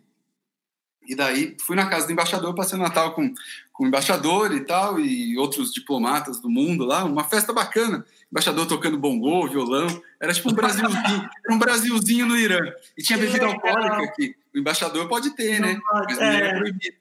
E daí, quando as pessoas foram chegando, inclusive iranianas, iranianos, a primeira coisa que as iranianas faziam, isso eu soube que é muito comum lá, quando elas entram em qualquer lugar privado, a primeira coisa que elas fazem é tirar o lenço e elas, tipo, as iranianas estavam de mini saia e decote, sabe? Então, tipo, isso mostra essa, esse paradoxo, assim, essa, essa diferença entre o Irã, que é noticiado, e a gente não pode esquecer que a maioria das notícias que chegam no Ocidente, elas passam pelos Estados Unidos, ou seja, elas já chegam um pouco enviesadas para a gente, e o Irã que eu estava vendo lá, né? Que era muito diferente. Então, é exatamente isso que você falou. Não é só naquela época. Eles trazem essa bagagem com eles até hoje, sabe? E é um país que tem tudo para ser liberal, mas o governo não deixa. Você sabe que conversando com várias pessoas, né, Arthur? Acho que a gente colocou essa pergunta porque é um consenso. A gente, infelizmente, que a Raquel falou, a gente já postergou várias vezes uma visita por não querer ir na época que é muito quente, ou não querer em janeiro que é frio, e aí ficamos naquela assim, querer fazer a viagem perfeita, e sabe o que acontece, né? Não acontece. Hum. Então eu já fui para. Não, esse ano a gente ia. A eu já fui para Guiana, que não tem nada, com todo respeito, e eu não fui para o Irã, que é um dos países que a gente mais quer conhecer. Aí veio o Covid, vez que uma semana, mais uma semana, vamos só para Assuan, e vão, ah, não, então deixa, vamos voltar. E aí fica aquela coisa, não rola. E a gente tem um amigo português aqui que foi 34 vezes já. Então, para quem perguntou de segurança, ele já foi 30, ele estava guiando os grupos, ele foi 34 vezes, ele falou, toda vez que eu vou, é uma delícia ir pro Irã. A galera é sempre então, apaixonada, falam que tem a praça em uma das cidades que é assim, maravilhoso, os detalhes, e que as pessoas... Você conta, né, que te davam um presente o tempo todo, que choravam quando você ia embora, então... Sim, sim. Né? Olha lá uma hospitalidade, uma educação assim dos iranianos, algo que eu não esperava, algo inacreditável. Foi o único país. Eu, eu lembro que eu encontrei um americano que ele passou por um processo complicadíssimo para tirar o visto através do Canadá e tal, conseguiu e foi. E ele falou: Eu nunca fui tão bem recebido. Ou seja, um americano. Agora, para o brasileiro, tem um ponto a mais: que os iranianos, sabe, sei lá por que, eles adoram brasileiro. Vocês sabem que muitos países gostam de brasileiro. É, né? futebol, né? Tem uma futebol coisa. e tudo. E os iranianos não são diferentes, eles gostam muito do Brasil. Então, para a gente, quando está lá, nossa, você, você é extremamente bem recebido. E não, não só essa questão, é um país maravilhoso, porque você tem Persépolis, você tem Passárgada, você tem as ruínas, você tem cidades como Isfahan, que é essa cidade da praça que você falou.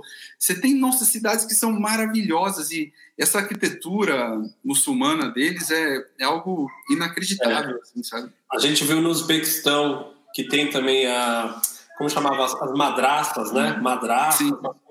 E a gente olhou, a gente olhou e falou, cara, que lindo, que lindo. Aí falou, meu, se você for para o Irã, é mais bonito ainda. A gente falou, caçamba. Tá na lista. Vai. Tá na lista. Arthur, ao mesmo tempo que o Irã foi uma surpresa, Eu vou abrir aspas aqui para uma frase sua.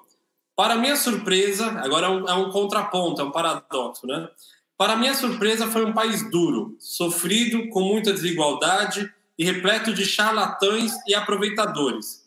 A espiritualidade se tornou um negócio muito lucrativo para os indianos. Essa é a frase sua, que eu roubei de alguma entrevista que você deu. Então tá entre aspas, fecha as aspas, abre aspas. É... Mas acho que, que, que, que contexto aqui não é legal. É, porque todo mundo vê a Índia com uma coisa de ah, é os lenços. Como era o Marrocos, quando teve aquela novela lá, o Clone, acho que era uma novela. Todo mundo fala, nossa, o Marrocos é aqueles lenços passando na cara, coloridos, as pessoas dançando o tempo todo, tomando chá lá de menta. Lógico que tem, tudo ali é verdade. Sim. Mas junto com aquilo tem a cabeça do boi pendurada na rua, aí gente pra caramba, aí passa um burrico, aí passa o cara de moto, aí o cara tenta te vender alguma coisa. E na Índia é parecido também essa. É, essa, essa coisa meio. É uma ilusão. Overhelm, né? assim, ela fica em cima de você, ela vai te indo, você, você, você não consegue relaxar, você sente que você está vulnerável o tempo todo. Aonde. Ih, é, banheirinho? Pipis? Aqui é um xixizinho. Aonde, aonde você, cara, você ficou um tempo, né? Pedalou na Índia, teve todo o desafio. É...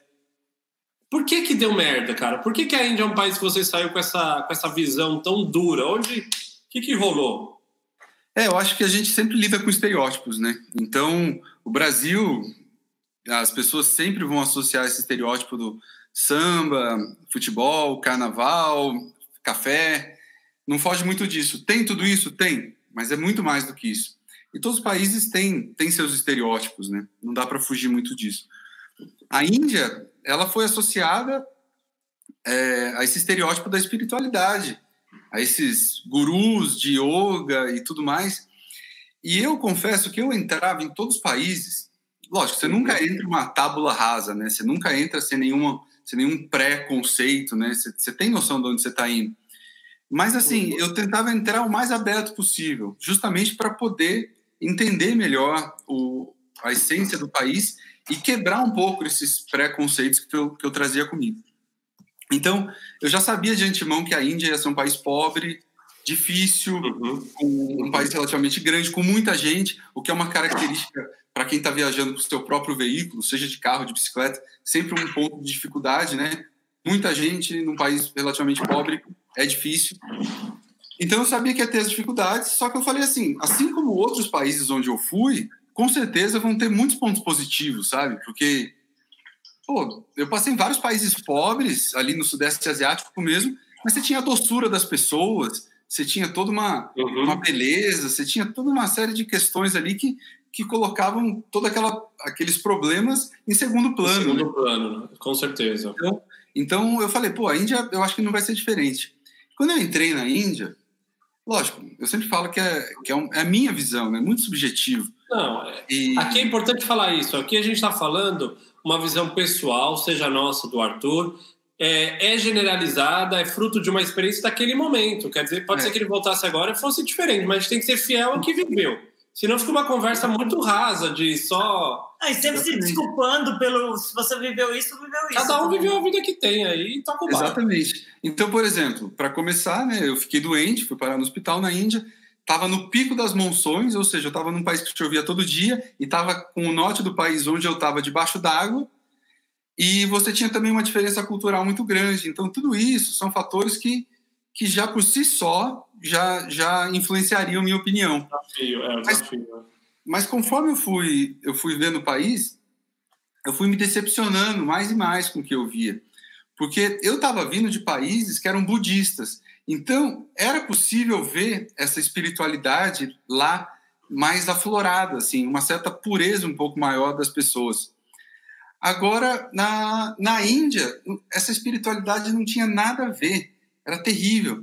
Então, era dava para ver que tinha muito charlatanismo e as pessoas, como elas iam muito em busca dessa espiritualidade, os indianos que viam os estrangeiros como uma ótima fonte de renda, porque a moeda indiana é muito desvalorizada, né? é muito barato, eles começaram a se aproveitar. E isso não é de agora.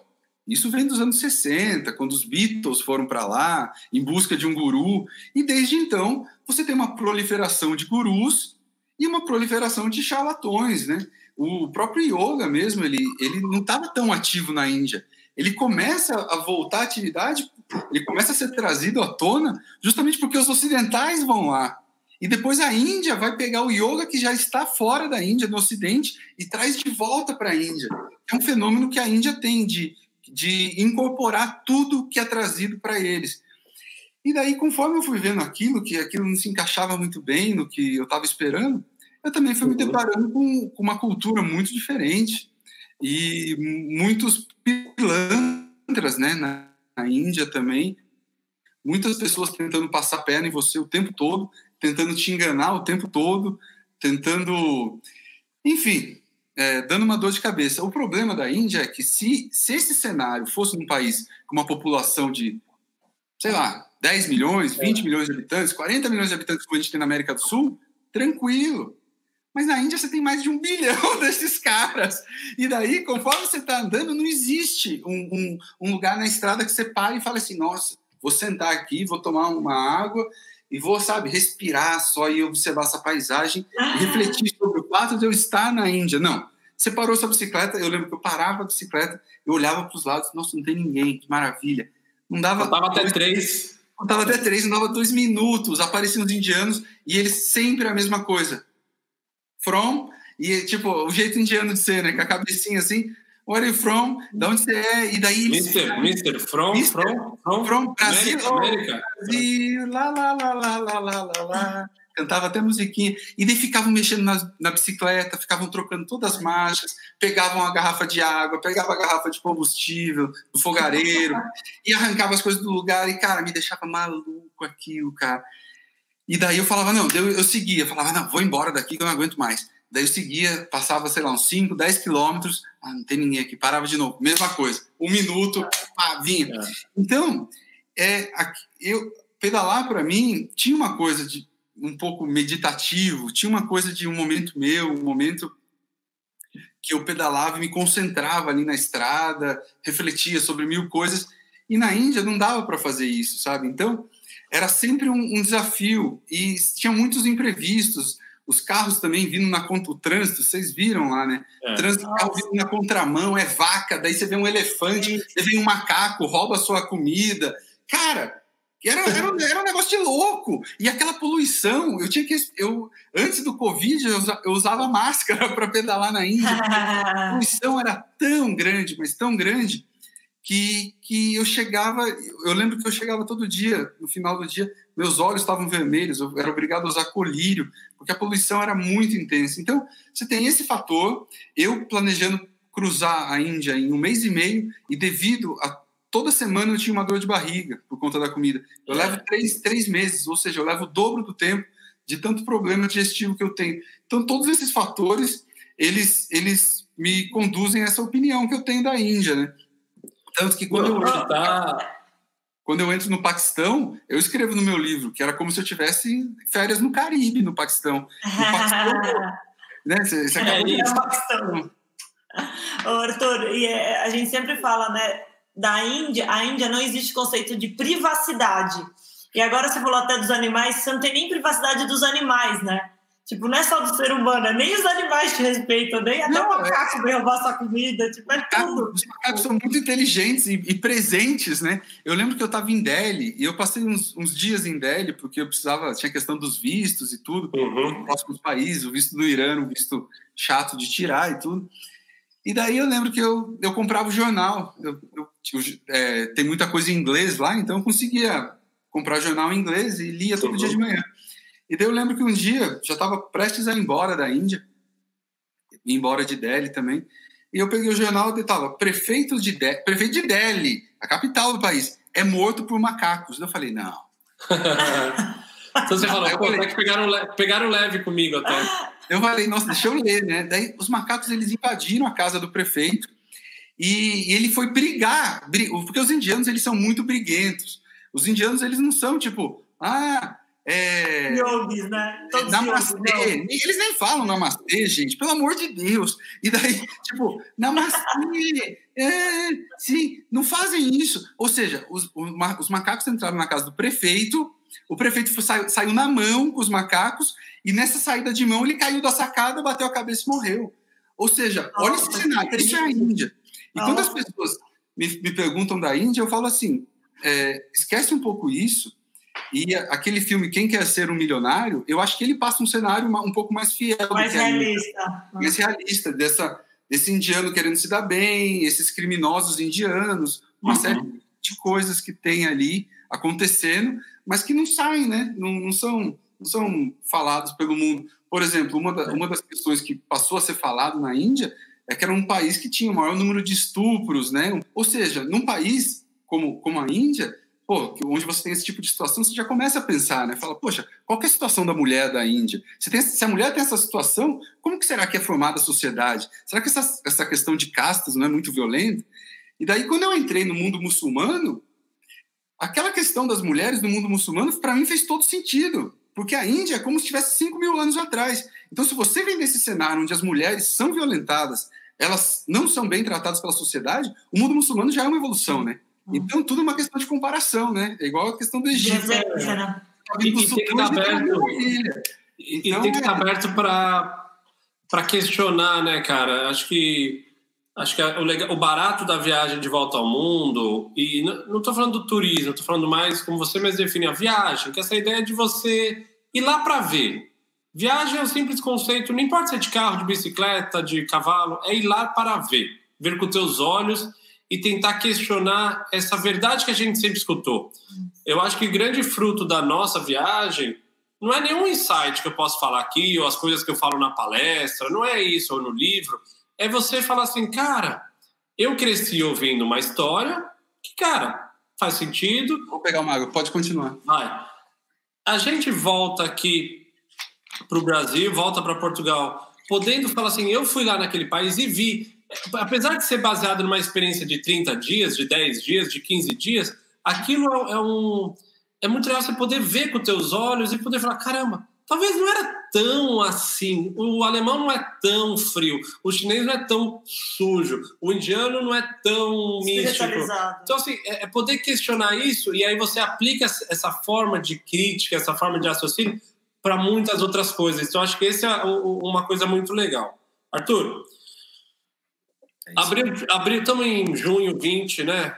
Uhum. O tempo passou, as coisas mudaram e talvez hoje a gente está aí num um dos um momento muito único do mundo, a quarentena, o Covid, as pessoas com incerteza do que vai ser o amanhã, de como vai ser. Mas uma coisa que ficou muito característica para nós, esses momentos aí da quarentena, conversando e, e, ouvindo as pessoas, muita gente foi obrigada a ficar em casa sozinha, né? muita gente do dia para a noite se viu com limitação social, sem poder ir no clube, sem poder e tendo que encarar o maior demônio que é você mesmo, né? Ficar em casa.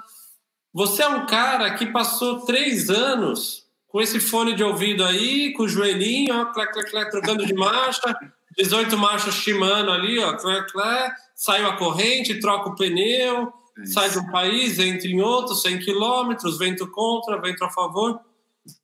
Como é que, como é que você não enlouqueceu, cara, com, com esse seu eu, assim, com essa coisa de ter que ficar o dia inteiro ali, vulnerável, só com a bicicleta, com as peças, as suas canelas, aí o sebo na canela, que nem a turma fala.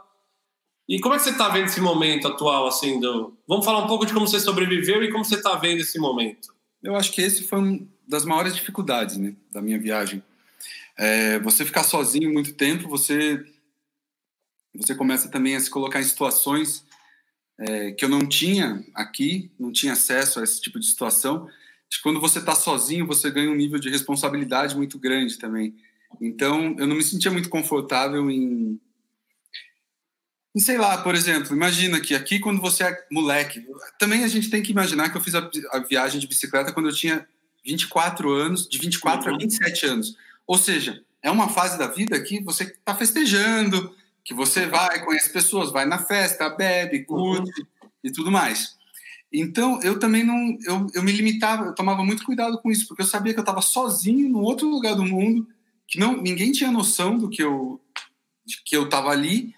Então, qualquer coisa que acontecesse era muito. Eu estava me colocando num risco muito grande.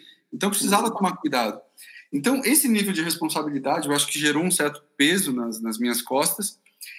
E esse estresse ocasionado também por algumas situações, que nem eu falei da Índia, que nem eu falei na Indonésia, onde acontecia algo relativamente semelhante. Na Indonésia também, eu, os, os indonésios ali, eles também não eram muito fáceis. E tudo isso, conforme a viagem vai acontecendo, e nesse momento de solidão, né, onde você não tem alguém para você se confessar e alguém que às vezes dê um tapa na sua cara e fale assim: "Ei, está indo para o caminho errado", sabe? Então você fica com você mesmo, especialmente quando eu estava na Índia. A Índia para mim é um divisor de águas na minha viagem, porque além dela ser o meio da viagem, ela ela abre os olhos para um Arthur, porque a gente sempre tem essa ideia, né? Essa live aqui mesmo, a gente está falando, nossa, viajar, abrir a cabeça, quebrar os estereótipos e tudo. Só que às vezes isso vai na contramão do que a gente está pensando. Às vezes você fala, ah, vai abrir minha cabeça, vou virar uma pessoa mais aberta. Sim, no longo prazo, isso provavelmente vai acontecer.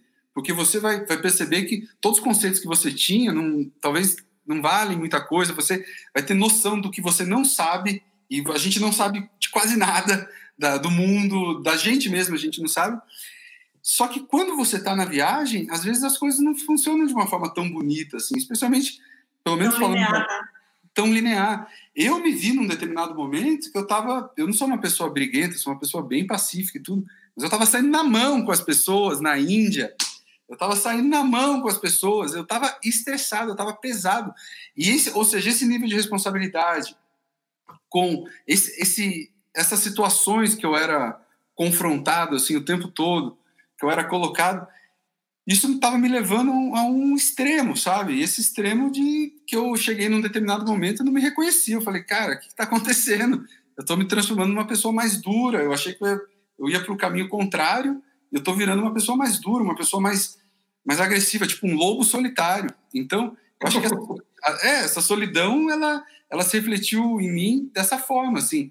Por, eu acho que eu tive consciência de, de eu perceber isso, sabe? De falar, poxa, eu estou me transformando numa pessoa mais dura. Só que eu também não sei dizer se essa, se essa dureza, se essa, essa personalidade que foi surgindo ao longo da viagem também não me fez sobreviver, uhum. sabe?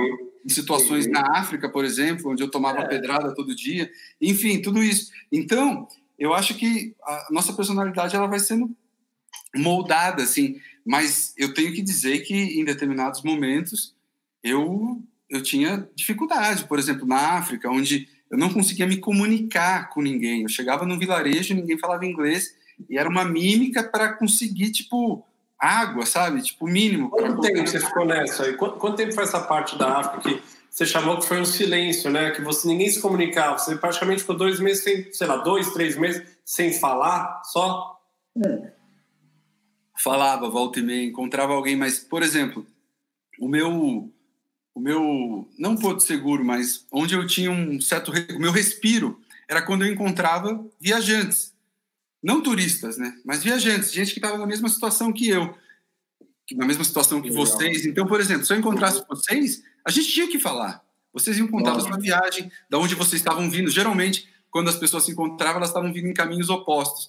Então falava, ah, lá você vai encontrar isso e tal. Daí vocês me contavam e, e, a gente pensava de uma forma parecida. O turista, primeiro que na Etiópia, no Sudão, não existia turista, né? é. mas, o, mas o turista era, não deixava de ser um respiro, mas era diferente. A conversa era um pouco mais limitada. Porém, o, na, na África não tinha nada. Esses países eram países em conflito, não tinha ninguém. Então eu não tinha com quem conversar. Às vezes aparecia alguém que falava inglês só que o universo dessas pessoas era tão diferente, mas tão diferente, que, tipo, eu não conseguia achar um ponto de convergência onde eu falasse: ah, não, eu estou vindo de tais países, o que, que você acha da situação política? Essa conversa não existe. Os caras estão lá falando: ah, será que vai chover para a minha plantação de milho, sabe? É um outro mundo. A pessoa nunca sai do vilarejo. Muito legal, né? É. Então você, você acaba ficando muito dentro de, de si. E eu acho que, que isso isso pode ter duas, é uma faca de dois gumes, isso pode ter duas, dois lados. Um lado é se você tiver é, tempo e consciência para se observar e aí se aprender, transformar isso numa meditação, é, que eu acho interessante. Ou se você começa a mergulhar muito dentro de si, você começa a, às vezes, acontecer isso. É um, caminho, é um caminho perigoso isso aí. É perigoso, é. Você começa a achar que você está certo, né? Não. Ah, uhum. você, você, conversa consigo próprio, né? Não, mas é desse jeito. Eu tenho certeza que é assim. Esse é o meu mundo, né? Se se fecha no seu mundo, é ruim. É ruim porque o propósito da viagem é se abrir, né? Você se fecha para se proteger, porque você é ser humano e ninguém gosta de sofrer, mas ao mesmo tempo você não quer você se protege, mas aí quando você se protege demais, você perde um pouco da beleza de estar tá na estrada, né? Exatamente. Mas o. Arthur. Deixa eu falar que tem gente então, perguntando que vai ficar gravada a live, pessoal, no IGTV. Fica no YouTube também, então às vezes a pessoa precisa sair, embora. Eu, tá todo mundo pedindo pra gente continuar aqui batendo papo, mas quem não conseguir ver, depois fica gravado, então dá para acessar. Facebook, YouTube e no IGTV do Viagem Logo Existo, tá? É, vou fazer um cavalo de pau, porque se a gente ficar contando histórias, de repente a gente marca uma outra no futuro só para fazer histórias. Você é um ótimo contador de histórias. Você é um cara carismático, fala bem. E assim, até uma pergunta agora que a gente vai começar a levar mais para um outro lado da, do, do, dessa jornada toda. Você fez palestra no Banco Itaú, no Banco Votorantim, você já falou para Cielo. Sim. O que, que é mais difícil para você, Arthur? pedalar aí pelo mundo ou ficar lá no palco falando com 100 pessoas, tendo que contar história aí, tendo que, né, sozinho, com aquele microfone, magrelinho que você é ali, tipo. e aí? Ah, eu acho que eu sempre. As palestras vieram de uma forma natural e eu sempre gostei de compartilhar a história. Eu acho que tem uma, tem uma história interessante, assim, que ela traz. Logo que eu voltei, é, eu, fui, eu fui sendo chamado para fazer palestras. E eu não tinha pensado em fazer palestra. Vocês sabem como que é, né? É, quando a gente volta, muitas vezes, eu não tive tempo de planejar. Minha viagem foi muito intensa. Então, eu não, quando eu cheguei em casa, eu estava ainda falando, nossa, onde que eu tô, né? É, que lugar é esse? Eu vou ficar aqui, São Paulo, uma cidade maluca também. E daí, é, as pessoas, nossa, Arthur, você faria uma palestra aqui, não sei aonde. E eu comecei a fazer as palestras sem ter noção do que eu deveria falar. Uhum. Então, as palestras seguiam um rumo de eu contar as histórias e cada um absorvia o que quisesse. Ou seja, não eram umas palestras muito. Não dava para tirar muito proveito disso. E daí, quando passou, passou Os caras chamaram, o Itaú chamou para um monte, os caras estavam gostando não, não. do que você estava falando. Quando, quando, quando eu, É que o Itaú já era tipo 2012, 2013, eu acho, 2014 já era mais para frente. Isso, as primeiras palestras foram tipo 2009, 2010. Passou um tempo, eu comecei a, a, preparar essas palestras para empresas, porque eu vi que as empresas tinham esse interesse. Verdade. E eu falei, cara, eu preciso criar um, uma palestra onde eu consiga comunicar algo que ressoe nesse universo corporativo. Caso contrário, não vai funcionar. E daí eu, eu bolei uma palestra melhor e tal, e comecei a fazer. Só que ainda não estava redonda. E daí fui fazendo palestra em algumas empresas, não era a época do Itaú ainda. E daí é, fazia palestra e tal. E eu contava um pouco disso, que, que eu tinha ficado decepcionado com o direito, decepcionado com a vida corporativa. Eu falava um pouco disso. E isso não era legal. É, e daí, é. legal para a empresa, né? E daí eu comecei a receber uns e-mails. Arthur, sua palestra foi sensacional, mexeu comigo, Fiquei pensando naquilo que você falou por várias semanas e hoje eu tomei uma decisão, pedi demissão. E eu recebi alguns e-mails desses. Eu falei, cara, estou fazendo alguma coisa errada, essas empresas nunca mais vão me chamar. E daí, os caras estão pedindo demissão, né? E daí é, eu repensei um pouco a palestra e falei, não, não posso, não posso bater muito nessa tecla. E daí, quando eu consegui reformular a palestra, foi a época daí do Itaú, dos bancos e de várias outras empresas grandes, que daí a, empresa, a palestra funcionava um pouco. No final, quando as empresas vêm contratar a gente, então falar assim: ah, só não vou falar para todo mundo pedir demissão, é por sua culpa, então. O RH, a maior preocupação quando vão contratar a gente é sempre a área comercial está contratando, o RH fala, mas eles falam assim dessa coisa de largar tudo, eles vão falar de pedir demissão, a gente fala, não. Eu é falo de. eu falo de correr atrás dos seus sonhos. É. Esse era o meu. Você corre atrás dos teus. Pode ser aprender violão. Aí eu falo assim: pode ser aprender a tocar violão, falar francês. Tipo, continue trabalhando, porque tem que ser o equilíbrio. Se eu falar para todo mundo largar, eu nem acredito. Acho que cada um tem que. Viajar é. o mundo é para uma turma. Não Exato. é para todo mundo. Exato. Exatamente. Eu acho que essa. Eu acho que a, a palestra de vocês, e assim como a minha, acho que a gente fala muito de desafios, né? E e a pessoa que tem noção de onde ela quer chegar, ela sabe os desafios que ela vai ter. E eu acho que essa, esse posicionamento em relação aos desafios é independente daquilo que você quer é, fazer, né? Com certeza. Então, então, acho que a lição, quando, quando bem passada, ela pode funcionar sim. É, pode ser uma pessoa que quer crescer na carreira, pode ser a pessoa que quer empreender. Ah, e, que, enfim. E Arthur, no final o trabalho não deixa de. O trabalho e a remuneração não deixa de ser uma maneira de você realizar os sonhos. Eu lembro Exato. até quando a gente sentou com você, eu lembro que você falou: olha, é, de repente vocês tinham que trabalhar um pouco mais, juntar dinheiro. Eu lembro. O parceiro também cobra. E a gente foi embora assim: meu, ele mandou a gente trabalhar mais. Não é de Lá naquele Starbucks, naquele Starbucks ali da Santos para Campinas. Aí você falou Sim. assim: meu, trabalha mais uns três anos, esquece patrocínio. Patrocínio dá trabalho pra caramba, os caras ficam pedindo foto com pneu. Aí eu falei, mas não, Arthur, tem que ter um jeito, tem que ter um caminho. Mas pega esse gancho, acho que a Kel puxou. Hoje em Foi. dia, o que mais nos procuram, Arthur, faz uns 15 dias que aqui a gente começou um trabalho de dar uma hora de consultoria para qualquer pessoa por dia de graça. Qualquer coisa. Legal. Eu vou conversar essa semana com um padeiro, eu conversei essa semana com gente que é agência startup. de viagem, startup. Eu estou dando até duas horas, às vezes, por dia. Porque estou querendo ajudar e. Muito sei bom. lá e falo: se não der nada, ficou amizade. Dane, papo.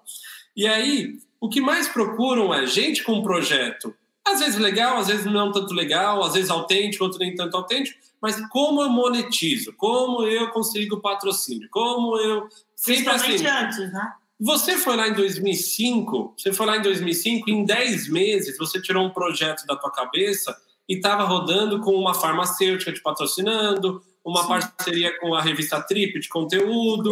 Eu não lembro todos os nomes, mas eu lembro que acho que era Jéssica, lembro, não sei. A Fuji, a, é, Bristol Myers, que era a farmacêutica. Bristol Myers, Bristol Myers, obrigado. Fuji Bikes também deu todo o equipamento da bicicleta, tudo. Então, então, mas aonde que eu quero, o que, que eu quero te perguntar?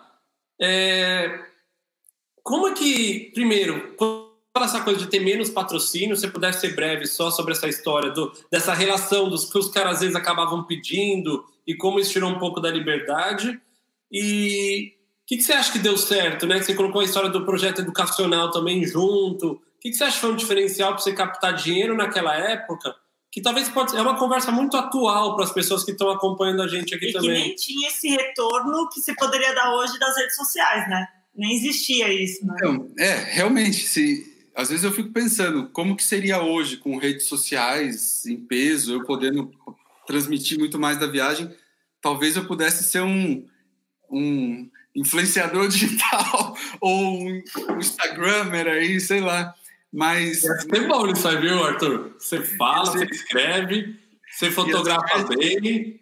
Era um, era um outro tempo. Mas eu acho que na, naquele momento, o que eu tentei pegar foi algo mais inusitado, né? Então, tentar combinar uma viagem de bicicleta que não era tão comum como é hoje, naquela época, ou seja, uma viagem longa, poucas, poucos brasileiros tinham feito e tal, e, que era já algo inusitado, com alguma coisa útil, né? Ou seja, que eu pudesse dar, que aquela viagem que eu fosse fazer pudesse ter alguma certa utilidade para as pessoas, e não simplesmente uma viagem que eu estava fazendo por satisfação pessoal. E aí que surge o Pedal na Estrada, que é a combinação dessa volta ao mundo com um projeto educacional. E aí a, a viagem, o projeto da Superset, ele acaba acontecendo. Só que a questão do patrocinador é que você, quando você tem um patrocínio, ainda que eles não interfiram no seu projeto, você está amarrado ao seu projeto, você está amarrado a um certo cronograma, você está com o rabo preso. Então você tem que prestar contas, você tem que fazer, mostrar que a coisa pelo menos está acontecendo.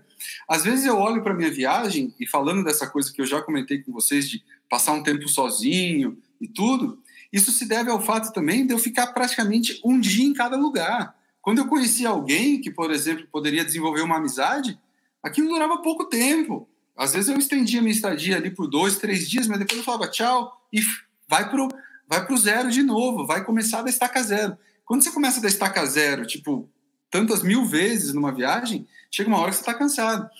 E daí, esse momento que você está cansado, eu sentia que era o momento que eu precisava parar num determinado lugar. Quantas cidades que eu passei, assim como vocês devem ter visto isso, tanto que vocês estão em Portugal hoje em dia, é, cidades que a gente vê e fala, eu quero ficar aqui, eu quero morar aqui. Eu não precisava morar ali para o resto da vida, mas eu queria passar um tempo, sabe, numa cidade tipo em Portugal mesmo, Lisboa, Porto, são cidades maravilhosas. Na Europa você tem diversas, na, enfim, no mundo inteiro você tem várias cidades que, que, que são maravilhosas. Então eu tinha vontade de, de ficar ali, não só para porque o, o lugar era convidativo, mas até para oferecer um certo descanso para mim, sabe? Falar, poxa, é o momento que eu vou digerir um pouco essas experiências tão intensas que eu estou vivendo e aí eu paro, vivo um pouco aqui e depois a viagem continua. Quando você tem um patrocínio e a obrigação de realizar uma viagem, fica muito difícil de fazer isso, né? Você, como que você vai explicar? Não, vou ficar aqui, estou curtindo, tal. E o cara, então, tipo, não faz sentido.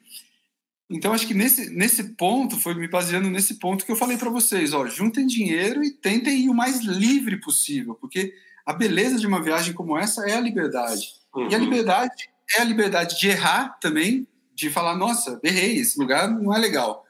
E a liberdade de falar, não, eu vou mudar. Ou a liberdade de falar, eu vou parar. Ou a liberdade de falar, eu não quero voltar para casa, eu quero ficar aqui mesmo.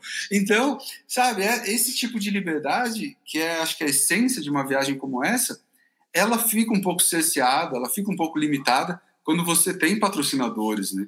É, não que eles fiquem pegando no seu pé, mas acho que existe uma cobrança pessoal. Você tem, você tem contas a, a prestar, né?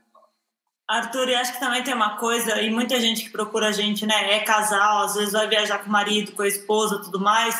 E o que a gente fala é também, é o que você falou, tem um cansaço. Eu lembro que a gente ficou 10 meses na África, e por mais que a gente tenha feito a parte sul da África, né, o que eles chamam de ICF, lá do, de, da África do Sul até o Quênia, Chegou no final, eu falava, tipo, eu estou cansada, tipo, quero poder sentar num lugar e pedir um café, tipo, são coisas simples, não é assim, tô querendo ir no shopping, tô querendo fazer um... Não, eu só queria poder sentar e pedir um café com tranquilidade, não estar tá preocupada com malária, não ter que tomar banho e passar repelente na cara. Tinha até um cheiro do repelente que a gente passou, tipo, 10 meses dando boa noite, beijo, boa noite, tinha aquele cheiro do repelente, tipo... Não, e, aí é o que você falou, tipo, são os breaks que. Não, tipo, são os breaks que você tem que dar. E aí a gente foi para casa de uma amiga em Dubai e ficou um mês. E as pessoas falam, você ficou era um mês fazendo o quê em Dubai? A gente não saiu de casa, tipo, a gente já tinha ido para Dubai. A gente só queria, tipo, ficar parado, tipo, é o que você falou, ter esse respiro um pouco, né? Sim. E também quando a gente sentiu. Fala, desculpa. Não, é, esse respiro foi justamente quando eu voltei, as pessoas olhavam, vocês devem ter passado muito por isso também e aí, qual que é o próximo destino? Cara, eu queria ver TV, o programa mais bobo que eu pudesse assistir, porque era justamente o que eu não tinha feito. Eu, é. tinha, eu tinha me deparado com questões filosóficas e da humanidade, e questões de sofrimento do, do mundo, das pessoas. Eu tinha trazido um peso, uma bagagem muito pesada. Eu queria assistir, tipo, a coisa mais, mais tonta que eu pudesse. Eu queria sentar de frente para a TV, eu queria fazer uma coisa muito banal, sabe? Que pessoas, naquele momento, pessoas normais fazem. Porque... É. E, é. e aí, vai viajar? Eu falava, cara, não quero viajar, eu quero ficar é. Eu fiquei seis meses sem tirar nenhuma foto depois que eu voltei, a câmera parada. E não é porque eu não gosto de fotografar, mas é porque eu precisava de um break da rotina, de todo dia acordar, onde eu vou dormir, onde eu vou comer vou fotografar, preciso fotografar para registrar por causa do patrocínio também, mas que tinha já compromissos. Então, você, são três anos para quem faz um projeto como o nosso, aí, com as suas diferenças, de constante. Você está sempre. Sabe aquela história que você começa a trabalhar no lugar? Eu no banco vivi isso. Eu estava no banco há 5, 7 anos, eu já estava num piloto automático. Eu sabia que minha mesa estava lá, eu pegava o metrô, eu ia comer, que ia acontecer isso, ah, tinha um estresse ou outro. A viagem, ela tem uma rotina, sem dúvida, mas ela te cobra um preço de você estar tá sempre mudando de lugar, mudando a comida, mudando o clima, é, tá bem da barriga, não tá. Então você fica assim, a hora que parar aí, você fala, agora, meu amigo, eu não quero viajar. Apesar que eu fui viajar pelo Brasil, porque também surgiu as palestras, e... Hum. mas é uma coisa que você fala, cara, Não, e acho que. Ah, para um pouco, quero ver a sessão da tarde. Você falava isso aí, né? Vamos ver a sessão da tarde. E você Exatamente. a gente dá sempre o exemplo do sofá. Meu, é. são três anos sem ter um sofá. Tipo, chegar em casa e sentar no sofá. Tipo, por não, três e, anos e, você não tem isso. E todo mundo falando de Netflix, a gente nunca nem tinha visto. A gente falou, puta, agora é a hora, mano. Agora eu vou brilhar essa série aqui, ó. Vou quebrar esse botão. Você chega, você chega numa roda, tá todo mundo falando de Game of Thrones e você, tipo, ou de alguma é. série do momento. Game o quê? Game, o quê? Breaking Bad. Eu lembro que eu escutava Breaking Bad e falava, nossa, o que, que eles estão falando? Então. É, é, isso, e por isso eu acho que tem essa questão de quando a gente está viajando, você encontra um viajante, é, existe papo, existe conversa, porque essas pessoas se entendem. É, é diferente de você voltar para casa e, e, alguém bate, dá um tapinha nas suas costas e fala assim: curtiu muito, hein? Três anos sem fazer nada. Você, fala, você, você nem sabe o que responder. Você fala assim, é. você só fala assim, é isso mesmo, né? É isso ah, eu nem, nem sei por onde eu começo agora, porque tanto tempo sem fazer nada. Então, é, é justamente isso, né? E por isso que quando a gente encontra pessoas que entendem, pelo menos viajaram, pelo menos tem uma linha de, de, de raciocínio, uma linha de diálogo. Arthur, e você sempre foi um cara equilibrado, a gente até reviveu umas entrevistas suas, sempre buscou o equilíbrio. E você falou muitas vezes de, de uma coisa que eu acho muito legal, que é de novo, não precisa ser viajar o mundo de bike ou viajar o mundo de carro. É você ser protagonista da sua vida. Eu acho isso muito legal, né? A gente tá o tempo todo consciente. Mas ao mesmo tempo você volta, né? Acaba a sua viagem de volta ao mundo e você vai morar em São Paulo, né? Que era onde você já morava antes. Que é uma cidade que consome, né? Eu vou para São Paulo, tipo, meu, me consome emocionalmente, assim, o trânsito, a poluição, que você fala um pouco da Índia, assim, né? Tipo, tem uma coisa de você estar tá perto das pessoas que você ama, com um caos junto e, e, me mexe comigo. Eu falo isso por mim, né? Pelo Léo, só por mim, mas. Mas eu queria saber de você, assim, como foi para você achar esse equilíbrio, continuar sendo protagonista da sua vida, morando nessa cidade tão caótica que é São Paulo? No começo foi bem difícil, viu? Porque eu acho que tinha essa, essa inércia, né? A inércia, no meu caso, quando eu voltei, era nessa de continuar em movimento, de continuar mudando de lugar a toda hora. E quando você muda de lugar a toda hora, a relação com as pessoas muda, porque você vive no curto prazo, no curtíssimo prazo, nada é no longo prazo. E quando você chega numa cidade, praticamente tudo só vai fazer sentido no longo prazo. Porque no curto prazo nada faz sentido. Porque as uhum. pessoas estão estressadas, tem trânsito, tudo é caro, é, é complicado. Você olha aquilo e você fala, cara, é uma cidade de maluco. Mas no longo prazo, as pessoas acabam se justificando, né? É, essas, essas coisas se justificam um pouco. Às vezes nem isso se justifica. E eu tentei, eu percebi que se eu não parasse naquele momento, eu nunca mais ia parar. E daí, e eu percebi também a angústia dos meus pais. Meus pais, eles sofreram muito quando eu fiquei fora. E eu acho que eu dei um certo valor para isso, assim. Eu falei, cara, eu acho que eu quero ficar um pouco aqui perto deles, porque para mim é muito mais fácil eu continuar viajando, que é o que faz todo sentido na minha vida agora, do que ficar nessa cidade de maluco. Mas eu preciso me forçar a ficar, e ainda que aquilo fosse o maior desafio, eu acho que de certa forma era, era tentar enfrentar desafios. Eu acho que esse, esse foi o motivo de eu ter ficado. Que o meu maior desafio era conseguir ficar em São Paulo, porque eu não conseguia mais voltar para o yoga, porque eu, eu não me uhum. achava eu não me achava equilibrado o suficiente quando eu voltei para dar aula de yoga e acho que a Índia também minou um pouco essa coisa do, do yoga para mim e totalmente distante do universo do direito. Eu não tinha condições de voltar para o escritório, porque uma pessoa que mal conseguia ficar numa cidade não tinha condições nenhuma de ficar sentado atrás de uma mesa. Então, eu me vi numa situação bastante limitada ali, bastante desafiadora. Eu falei, eu vou, eu vou ficar e vou tentar me reinventar e vou ver o que, que acontece. Só que da mesma forma como acho que eu tinha aprendido na viagem a não ter tanto planejamento. Vocês devem saber disso. Que o planejamento ele ajuda até um determinado ponto, mas depois ele também atrapalha. Uhum. Então, eu fui deixando um pouco mais solto e fui deixando a vida me levar, tentando, né? tentando sobreviver assim de alguma forma. E aí foi que eu virei fotógrafo e, e foi uma profissão que eu consegui conciliar duas coisas. Uma era ter uma base em São Paulo, próximo da minha família, e a outra era como é, fotógrafo de viagem, eu acabava viajando bastante ainda, ou seja, eu não me envolvia numa rotina, né, onde todo dia eu voltava para o mesmo lugar. Cada hora eu estava num lugar, era mandado para lá, para cá, viajava aqui, ali, e aí eu consegui é, conciliar. Aceitar, conciliar e aceitar a cidade, né, como minha casa. E depois, hoje em dia, eu nem trabalho mais tanto com fotografia, às vezes trabalho, já trabalho mais com viagem mesmo, coordenando, criando viagens para as pessoas. E aí foi, foi a forma que eu achei de, de conseguir morar numa cidade Legal. como essa, mesmo conhecendo cidades muito mais, mais amigáveis né, para se morar, e, e ao mesmo tempo também ter uma profissão, viver aqui, foi, foi, a, foi a forma que eu achei. Mas não foi muito fácil, não. Foi um, não, mas é legal. Bem, bem desafiador. São problemas da vida real, né? E, e, acho que é legal mostrar esse pós-viagem, porque em, em, em, algum grau, a gente está vendo esses dias é, essa história da SpaceX, que os caras foram para o espaço lá, e, e eu estava caindo umas entrevistas no YouTube de alguns astronautas falando de como é a vida depois. E para muitos deles, eu acho que é uma experiência até mais transcendental o cara vê a terra de fora, né? Tem toda uma estrutura e depois ele volta aqui e no dia seguinte ele tem que comprar pão, sabe assim? No dia seguinte ele tem que tocar a vida. Então você volta de uma viagem onde você viu muita pobreza, você viu muita coisa bonita, mas você viu muita você cara, o mundo real ele é, ele é complicado. E aí você volta e fala assim: "É, Arthur, vai lá, arranja um emprego lá de escritório e fica lá carimbando, sei lá, alguma coisa, fala: "Mano, você tem um processo de eu acho que assim é uma, é uma mudança, é uma mutação quase genética, ela fica no teu DNA para sempre isso, né?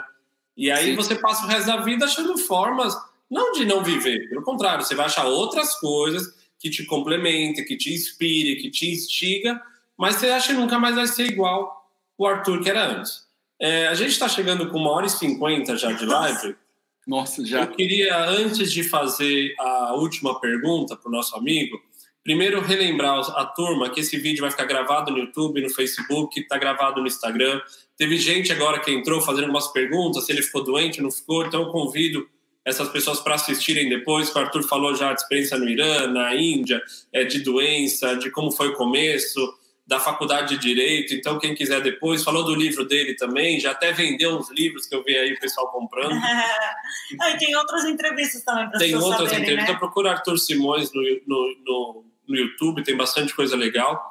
Mas para antes de fazer essa última pergunta, eu queria fazer uma leitura de novo de um texto teu, porque eu acho teus textos muito legais. E eu acabei hoje fazendo umas buscas aleatórias e caí numa reflexão de aniversário de 26 anos, 31 de dezembro, confirma que é essa data do seu aniversário?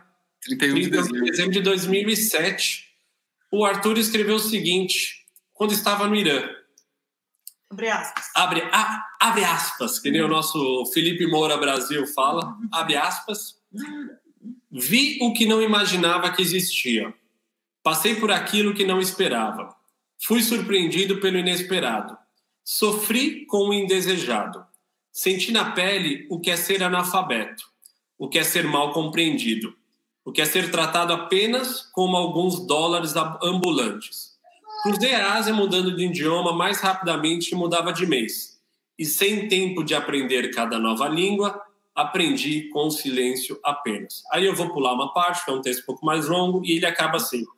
Por enquanto, eu sigo na velocidade que posso, lutando contra os obstáculos e vivendo a vida de forma mais intensa possível, mesmo que muitas vezes não seja a vida mais fácil. Em outras palavras, sigo vivo, apesar de mais velho a pergunta: como você faz para estar tá sempre sorrindo? Nossa, boa pergunta, viu? É, Fala. Eu acho que acho que na viagem mesmo é, o sorriso. Eu quero saber vida... na vida, cara. Eu acho que tem, você é um cara que toda vez que eu te vi, você é um cara que está mostrando o dente, cara. Eu acho que hoje isso é um luxo. E eu queria saber qual foi a mosquinha, quem que te picou, que faz você ver as coisas com tanta positividade, cara. Eu acho que é uma ou é desespero, ou é desespero, ou é desespero. Tem dois lados. acho que não é desespero, não. Mas é. Eu acho que eu tenho essas, esses encontros, para mim, sempre são uma grande felicidade. Então, quando eu encontro as pessoas, eu sempre sorrio muito, porque eu não estou sorrindo o tempo todo, não.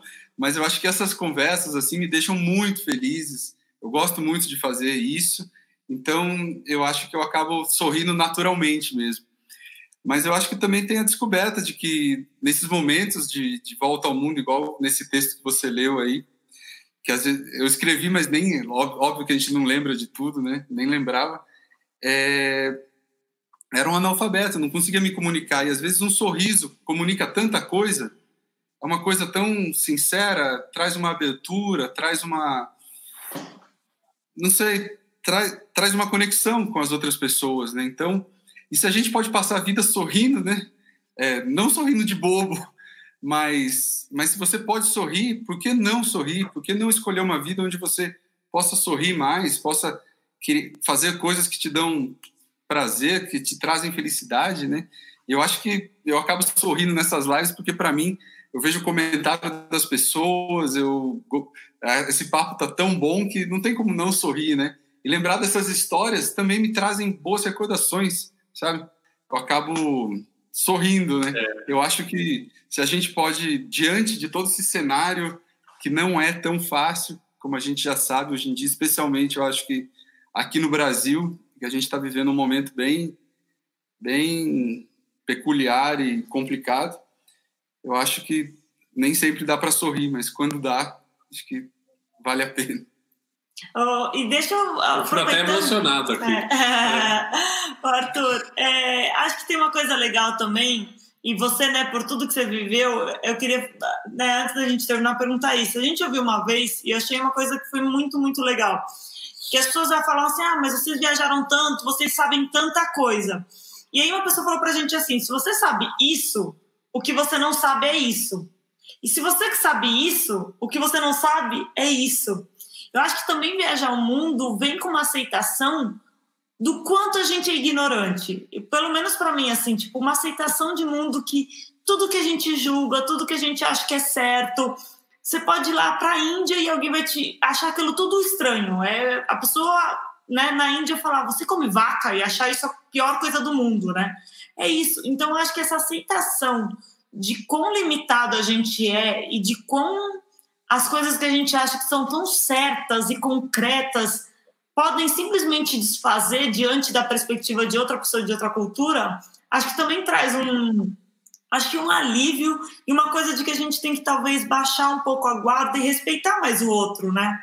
E de forma verdadeira, que é um exercício, não estou falando que eu consiga fazer isso sempre, mas acho que às vezes quando eu vejo o seu sorriso, também eu sinto que é um pouco disso de aceitar o mundo, aceitar as diferenças, aceitar talvez não julgar tanto e tipo, vamos sorrir, vamos sorrir, vamos aceitar e até porque se a gente encarar sorrindo, se a gente encarar sorrindo, ninguém, assim, os problemas que vão nos, nos né, aparecer na nossa frente a gente não escolhe, mas a gente pode escolher como a gente encara.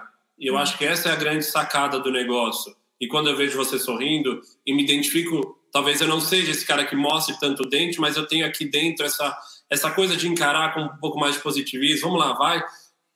Tem que ser assim, porque senão a gente vai começar a questionar, aí vai para a filosofia de questionar o porquê disso tudo. E, e se a gente não tentar passar para frente um pouco de coisa boa, que é a ideia desse bate-papo, e eu estou vendo aqui pelos comentários, domingo, amanhã todo mundo volta, né, para trabalhar, seja home office ou não. Se a gente conseguir nessas duas horas fazer com que a turma refletisse que o mundo pode ser um pouco melhor, que ela vai dar bom dia amanhã para o porteiro, que ela vai tratar melhor alguém, que ela vai passar esse amor um pouco para frente, a gente tem motivo para estar tá sorrindo, né? Acho que essa Nossa, é a grande sacada, sim. né? Acho que vocês falaram muito bem, assim, eu não falaria melhor. A Raquel disse tudo, essa questão de, de não de não saber, de você ter consciência que a gente não sabe, né? É, hoje, é. hoje mesmo eu vi, um, eu vi um gráfico que falava isso. O que você sabe o que você sabe que você não sabe e o que você não sabe que você não sabe. então é assim é muita coisa. Eu acho que a viagem é justamente isso, desse exercício de humildade. Eu acho que tem uma palavra a mais também que eu diria que é gratidão. É, a gente acaba percebendo que se não são pelas pessoas no nosso caminho, a viagem não acontece, né? Então essa essa conexão que a gente não tem como traçar ela, são as conexões do acaso que vão acontecendo, que ninguém consegue explicar. Algumas pessoas vão apelar para o divino, outros vão apelar para o universo, enfim. E? Mas é isso, é, e, e, o simples fato da gente conseguir reconhecer isso, né? Esse, hum. Essa coisa da gratidão, de, de às vezes a cada dia, isso para mim é um exercício. Eu também, assim como você disse, Raquel, nem sempre a gente consegue, né? A gente não consegue assumir que não sabe das coisas, a gente não consegue ser grato por tudo, é um, é um exercício. Mas é um exercício saudável e, e eu acho que a viagem, esse é um dos grandes as, aspectos da viagem, né? De ensinar justamente isso para a gente. Porque quando você tem essa gratidão e com essa humildade de aprender com os outros, de aprender com a vida, de, de ter noção que a gente sabe muito pouco, que a gente está mudando e aprendendo o tempo todo, é, as coisas ficam, podem ficar um pouco mais leves, né? E agradáveis. É um trabalho, é um trabalho constante, é um trabalho em constante, é uma constante busca. A gente não vai chegar, a gente nunca vai saber. Hum. Então é uma forma de, acaba virando uma forma de você encarar a vida, né? De você querer ser melhor, no sentido de querer ser melhor entre as relações pessoais, de encarar que você não sabe e que você, e aí você vai estar com o ouvido mais aberto para aprender, é manter essa curiosidade. E, de novo, isso não é receita para a felicidade. Hum. Isso só é uma receita para tentar levar a vida mais uma boa, porque é uma, é uma coisa finita, né? A gente vai passar dessa para uma outra e cada um acredita no, independente de, de qual caminho vai seguir. Sim. Mas quando você lembra dessa finitude, eu lembro que minha mãe está aqui mandando, minha mãe está mandando aqui que adorou a live, tipo minha irmã, não sei quem. Então para mim são coisas que eu olho e falo, porra, eu tô longe, eu queria, eu já era para ter ido do Brasil, de ver meus pais, meus pais teriam, teriam vindo para cá. Então assim, de alguma forma essas lives eu conecto com você, que é um cara que eu não vejo há muito tempo, Sim. mas eu também estou conectando com a minha mãe, também estou conectando com a minha irmã, com a minha família, com meus amigos. Sim, é. Pô, são meia-noite e meia, eu tô com sono, tô cansado, acordamos cedo, mas eu fico feliz e, e né, essa coisa de estar com a turma, com as pessoas que a gente gosta também, né? E, e numa das entrevistas, até quando a gente estava ah, estudando o, você, você falou de uma coisa muito legal que os monges budistas falam, né? Da gente sempre lembrar da morte. Que, tipo, a vida é finita. Aí a gente passou, né, agora por um segundo aborto, tipo, e, e o Léo todos os dias ele falava, Raquel, só lembra do dia que você estava grávida. Não pensa no dia que você perdeu o bebê, pensa no dia que você estava grávida. As nossas mães, os nossos sobrinhos, tipo. É, foram um mês de felicidade. Não importa que depois, mas a minha mãe ficou feliz, minha sogra ficou feliz, meu sobrinho Sim. ficou maluco, a gente ficou feliz. Você tem que olhar para esse lado. Porque mas é senão. É difícil, porque a gente entra na correria é e volta para a gratidão. Tipo, a gente tem que lembrar todos os dias que estar vivo é uma benção, né? É isso. É isso, é vamos isso. agradecer a vida, vamos agradecer estar aqui junto, vamos agradecer ter um papo legal com as pessoas que a gente gosta. E sem ser piega, sem ser. Sem ser piega, exatamente. Falando real, cada um com seus é, desafios. É, desse, desse exercício. É tipo. Isso é um desafio, isso é um desafio. É. Talvez esse seja um dos maiores desafios, né? Esse negócio da, de pensar na morte, eu acho muito interessante. Teve uma época quando eu meditava mais e tudo, inclusive antes da viagem, Teve uma época que eu meditei muito antes da viagem. E justamente essa meditação de pensar na morte foi, acho que, um dos pontos mais importantes, porque quando você percebe a finitude da vida, é quando você percebe que você está vivo. E daí, quando você percebe que você está vivo e a vida está passando rápido, é esse momento que você fala: será que eu quero passar minha vida nesse escritório? Ou será que, mesmo correndo riscos e sem saber se vai dar certo, sem saber de nada, eu, eu quero ver esse mundo, eu quero viver mais intensamente, eu quero, eu quero olhar no fim da vida e olhar para trás e falar, eu vivi. É isso, né? Eu penso isso, é, eu quero chegar lá na frente. É isso. Eu não me arrependo de nada. É muito, nunca, acho que eu nunca me arrependi, porque não, acho que cada é decisão é uma escolha, a gente segue. É a melhor decisão que eu podia tomar, ficar olhando para trás. Mas eu quero chegar lá na frente, talvez, e eu não estou preocupado se eu juntei. Claro que eu quero ter um conforto, eu quero chegar lá na frente e falar assim: eu estive próximo de alguma forma de pessoas que eu gosto. Eu estava presente quando eles precisaram. Eu falhei também, porque uhum. talvez a vida se perde um pouco nisso tudo, mas acho que a maturidade tem trazido isso também de, porra, eu posso ajudar mais, eu posso estar mais e talvez isso lá na frente vai me trazer uma sensação de que eu fiz valer a pena esse caminho, né? Hum. Sabe-se lá quando ela é na frente, né? E mesmo agora na quarentena, né? Toda vez, todas as pessoas que a gente tem conversado, mesmo que você falou, né? Tipo, não só de pensar na história do escritório, mas pensa, você parou para ligar para seus amigos, você parou para ligar para aquela é. tia que você cresceu junto, que talvez você não fala mais tanto com ela, tipo, Você está economizando duas horas de trânsito. Onde você está revertendo esse tempo? Talvez tenha um monte de gente que você ama, mas que você não fala muito. Tipo, pega o telefone, liga, pergunta se está tudo bem. Isso pode fazer uma diferença tão grande na vida de uma pessoa e às vezes, de novo, no caos acaba passando. Então, é uma é. coisa que a gente tem tentado, né? É o que você falou, é um esforço, né? Contínuo e, e diário. nem sempre a gente consegue, mas a gente nem tenta. sempre consegue, mas... É. Sim, é um... Vamos lá, com os nossos sobrinhos tentando estar próximos e com as nossas pessoas da nossa família, com os nossos amigos. De novo, você é uma pessoa que a gente gosta, mas não consegue se falar sempre. Então, criando esses laços, porque acho que lá na frente vai ser a única coisa que importa, né?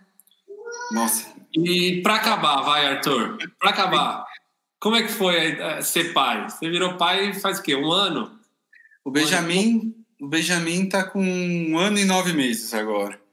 É, eu já falo ele da bicicletinha assim já já, já empurra já, ele, eu, eu eu pedalo com ele quase ele tá aqui ele tá aqui ouvindo Benjamin vem cá Benjamin vem, vem cá, cá vai, vamos aparecer aqui vamos, vamos pôr para a aí o Benjamin ele tem a bicicletinha dele que ele está aprendendo e eu e eu coloquei a bicicleta da volta ao mundo eu modifiquei ela e eu adaptei uma cadeirinha no bagageiro traseiro Ai, e hoje em dia eu saio para pedalar quase todo dia com ele, porque nessa quarentena eu estou sem fazer nada e assim é uma forma de eu fazer um exercício. E, e ele adora bicicleta. E eu costumo dizer que o nascimento do Benjamin foi a minha maior e melhor aventura. Olha, dá oi aqui, Benjamin. E aí, Benjamin? Benjamin? Ele não escuta. Você tá no é, fone? Ele tá escutando. Pé na cabeleira, Benjamin. É, eu raspei o cabelo, já o Benjamin a gente não conseguiu cortar o cabelo dele. Tá bonito, tá bonito. Cabelo não. Que fofo. Parabéns, viu, Arthur? Parabéns, cara. Foi, Ai, Dan, foi um bate-papo muito legal. É, agradeço você, nem titubeou, eu convidei você, estamos fechados, vamos fazer. É, feliz. Eu falei uma hora, uma hora e pouquinho, já estamos a duas horas e sete minutos aqui. E eu acho que entregou o que eu imaginava que ia entregar. Parabéns. Você, meu, assim, conseguiu flertar por um monte de história, mas a hora que a gente teve que falar de pessoas, pô, foi uma delícia. A hora que a gente teve que falar. Cara, de qualquer. Você é um cara que eu sinto assim, que a gente pode falar de qualquer assunto que vai ser legal. E, então, eu só, em nome do Viagem Logo Existe, agora é uma formalidade, eu quero agradecer, porque, porque não acontece sozinho eu provoquei, você topou, eu parei, a gente parou para fazer uma, uma lição de casa, tem um computador, tem um celular, tem um monte de coisa, você testou antes. Então, assim, obrigado. Eu. Hoje a gente vai marcar outra. Vamos, vamos marcar que tem muita conversa. Um dia só de histórias de viagem, vocês contando é. algumas, eu contando outras. E, antes de mais nada, eu que agradeço. Eu fiquei imensa, imensamente feliz com o convite. Acho que é por isso que eu fico sorrindo. Para mim é um prazer ouvir vocês também contar essas histórias, compartilhar essas histórias e ver todas as pessoas aqui entrando, é, dando oi. Eu não consegui dar oi para todo mundo, gente. Obrigado para quem, quem, assistiu. Tem várias pessoas conhecidas aqui. Foi é, várias horas eu sorri justamente para nesse de ver só de ver esses comentários. Então, nossa, vamos fazer outra assim porque foi foi demais. Ah, e acho que de novo, né? Acho que a gente tem uma gratidão também de novo, a palavra sem ser, né? Tá meio banalizado, mas é. agradecer você porque você foi a pessoa. Acho que a primeira pessoa que a gente foi lá mandou e-mail, você topou jantar.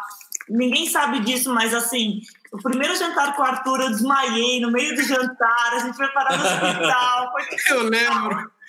Estressada do banco. Ali nossa. na Joaquim, na Joaquim Távora ali. Cada dia sem comer, baixando a pressão, meu hospital, ambulância no meio do jantar. Eu lembro. Nossa, horrível, mas tudo bem. E aí a gente conseguiu te receber na nossa casa no Brasil, nossa casa que está aberta para você, você sabe disso, não preciso nem falar. Que você precisar sempre, a gente vai estar tá aqui. E obrigada, porque querendo ou não, aquela chavinha lá do começo, todas as palavras, todas as coisas que você falou para a gente, com certeza é, ajudaram a gente a ter coragem, a alimentar o sonho. Então, com certeza, isso a gente vai ser sempre grato. Obrigado, viu, Arthur? Obrigado, gente. Eu que agradeço vocês. Foi sem palavras. Muito obrigado e vamos ficar em contato. E para finalizar, quem quiser acompanhar mais do Arthur, www.artursimões, Arthur com th.com.br. É, quem quiser ver O Arthur tem muitas histórias de cachorro que correu atrás dele. Não contou é, de da cara, bruxa na Austrália. Da bruxa. O cara que achou também que ele queria dar em cima do outro cara foi lá no Camboja dormir com ele no house. Então, assim, quem gosta de uma boa história, Mundo ao Lado, certo? O Mundo Sim. ao Lado é o livro do Arthur, tá na Amazon, tá na mão dele também. Obrigada, Mas, Arthur. Né? Valeu. Muito obrigado. Obrigado, família. E a gente fala em breve. É. Tá bom. Valeu, pessoal. Sim, Até mais. Tchau. Obrigado. Tchau. Tchau. Tchau.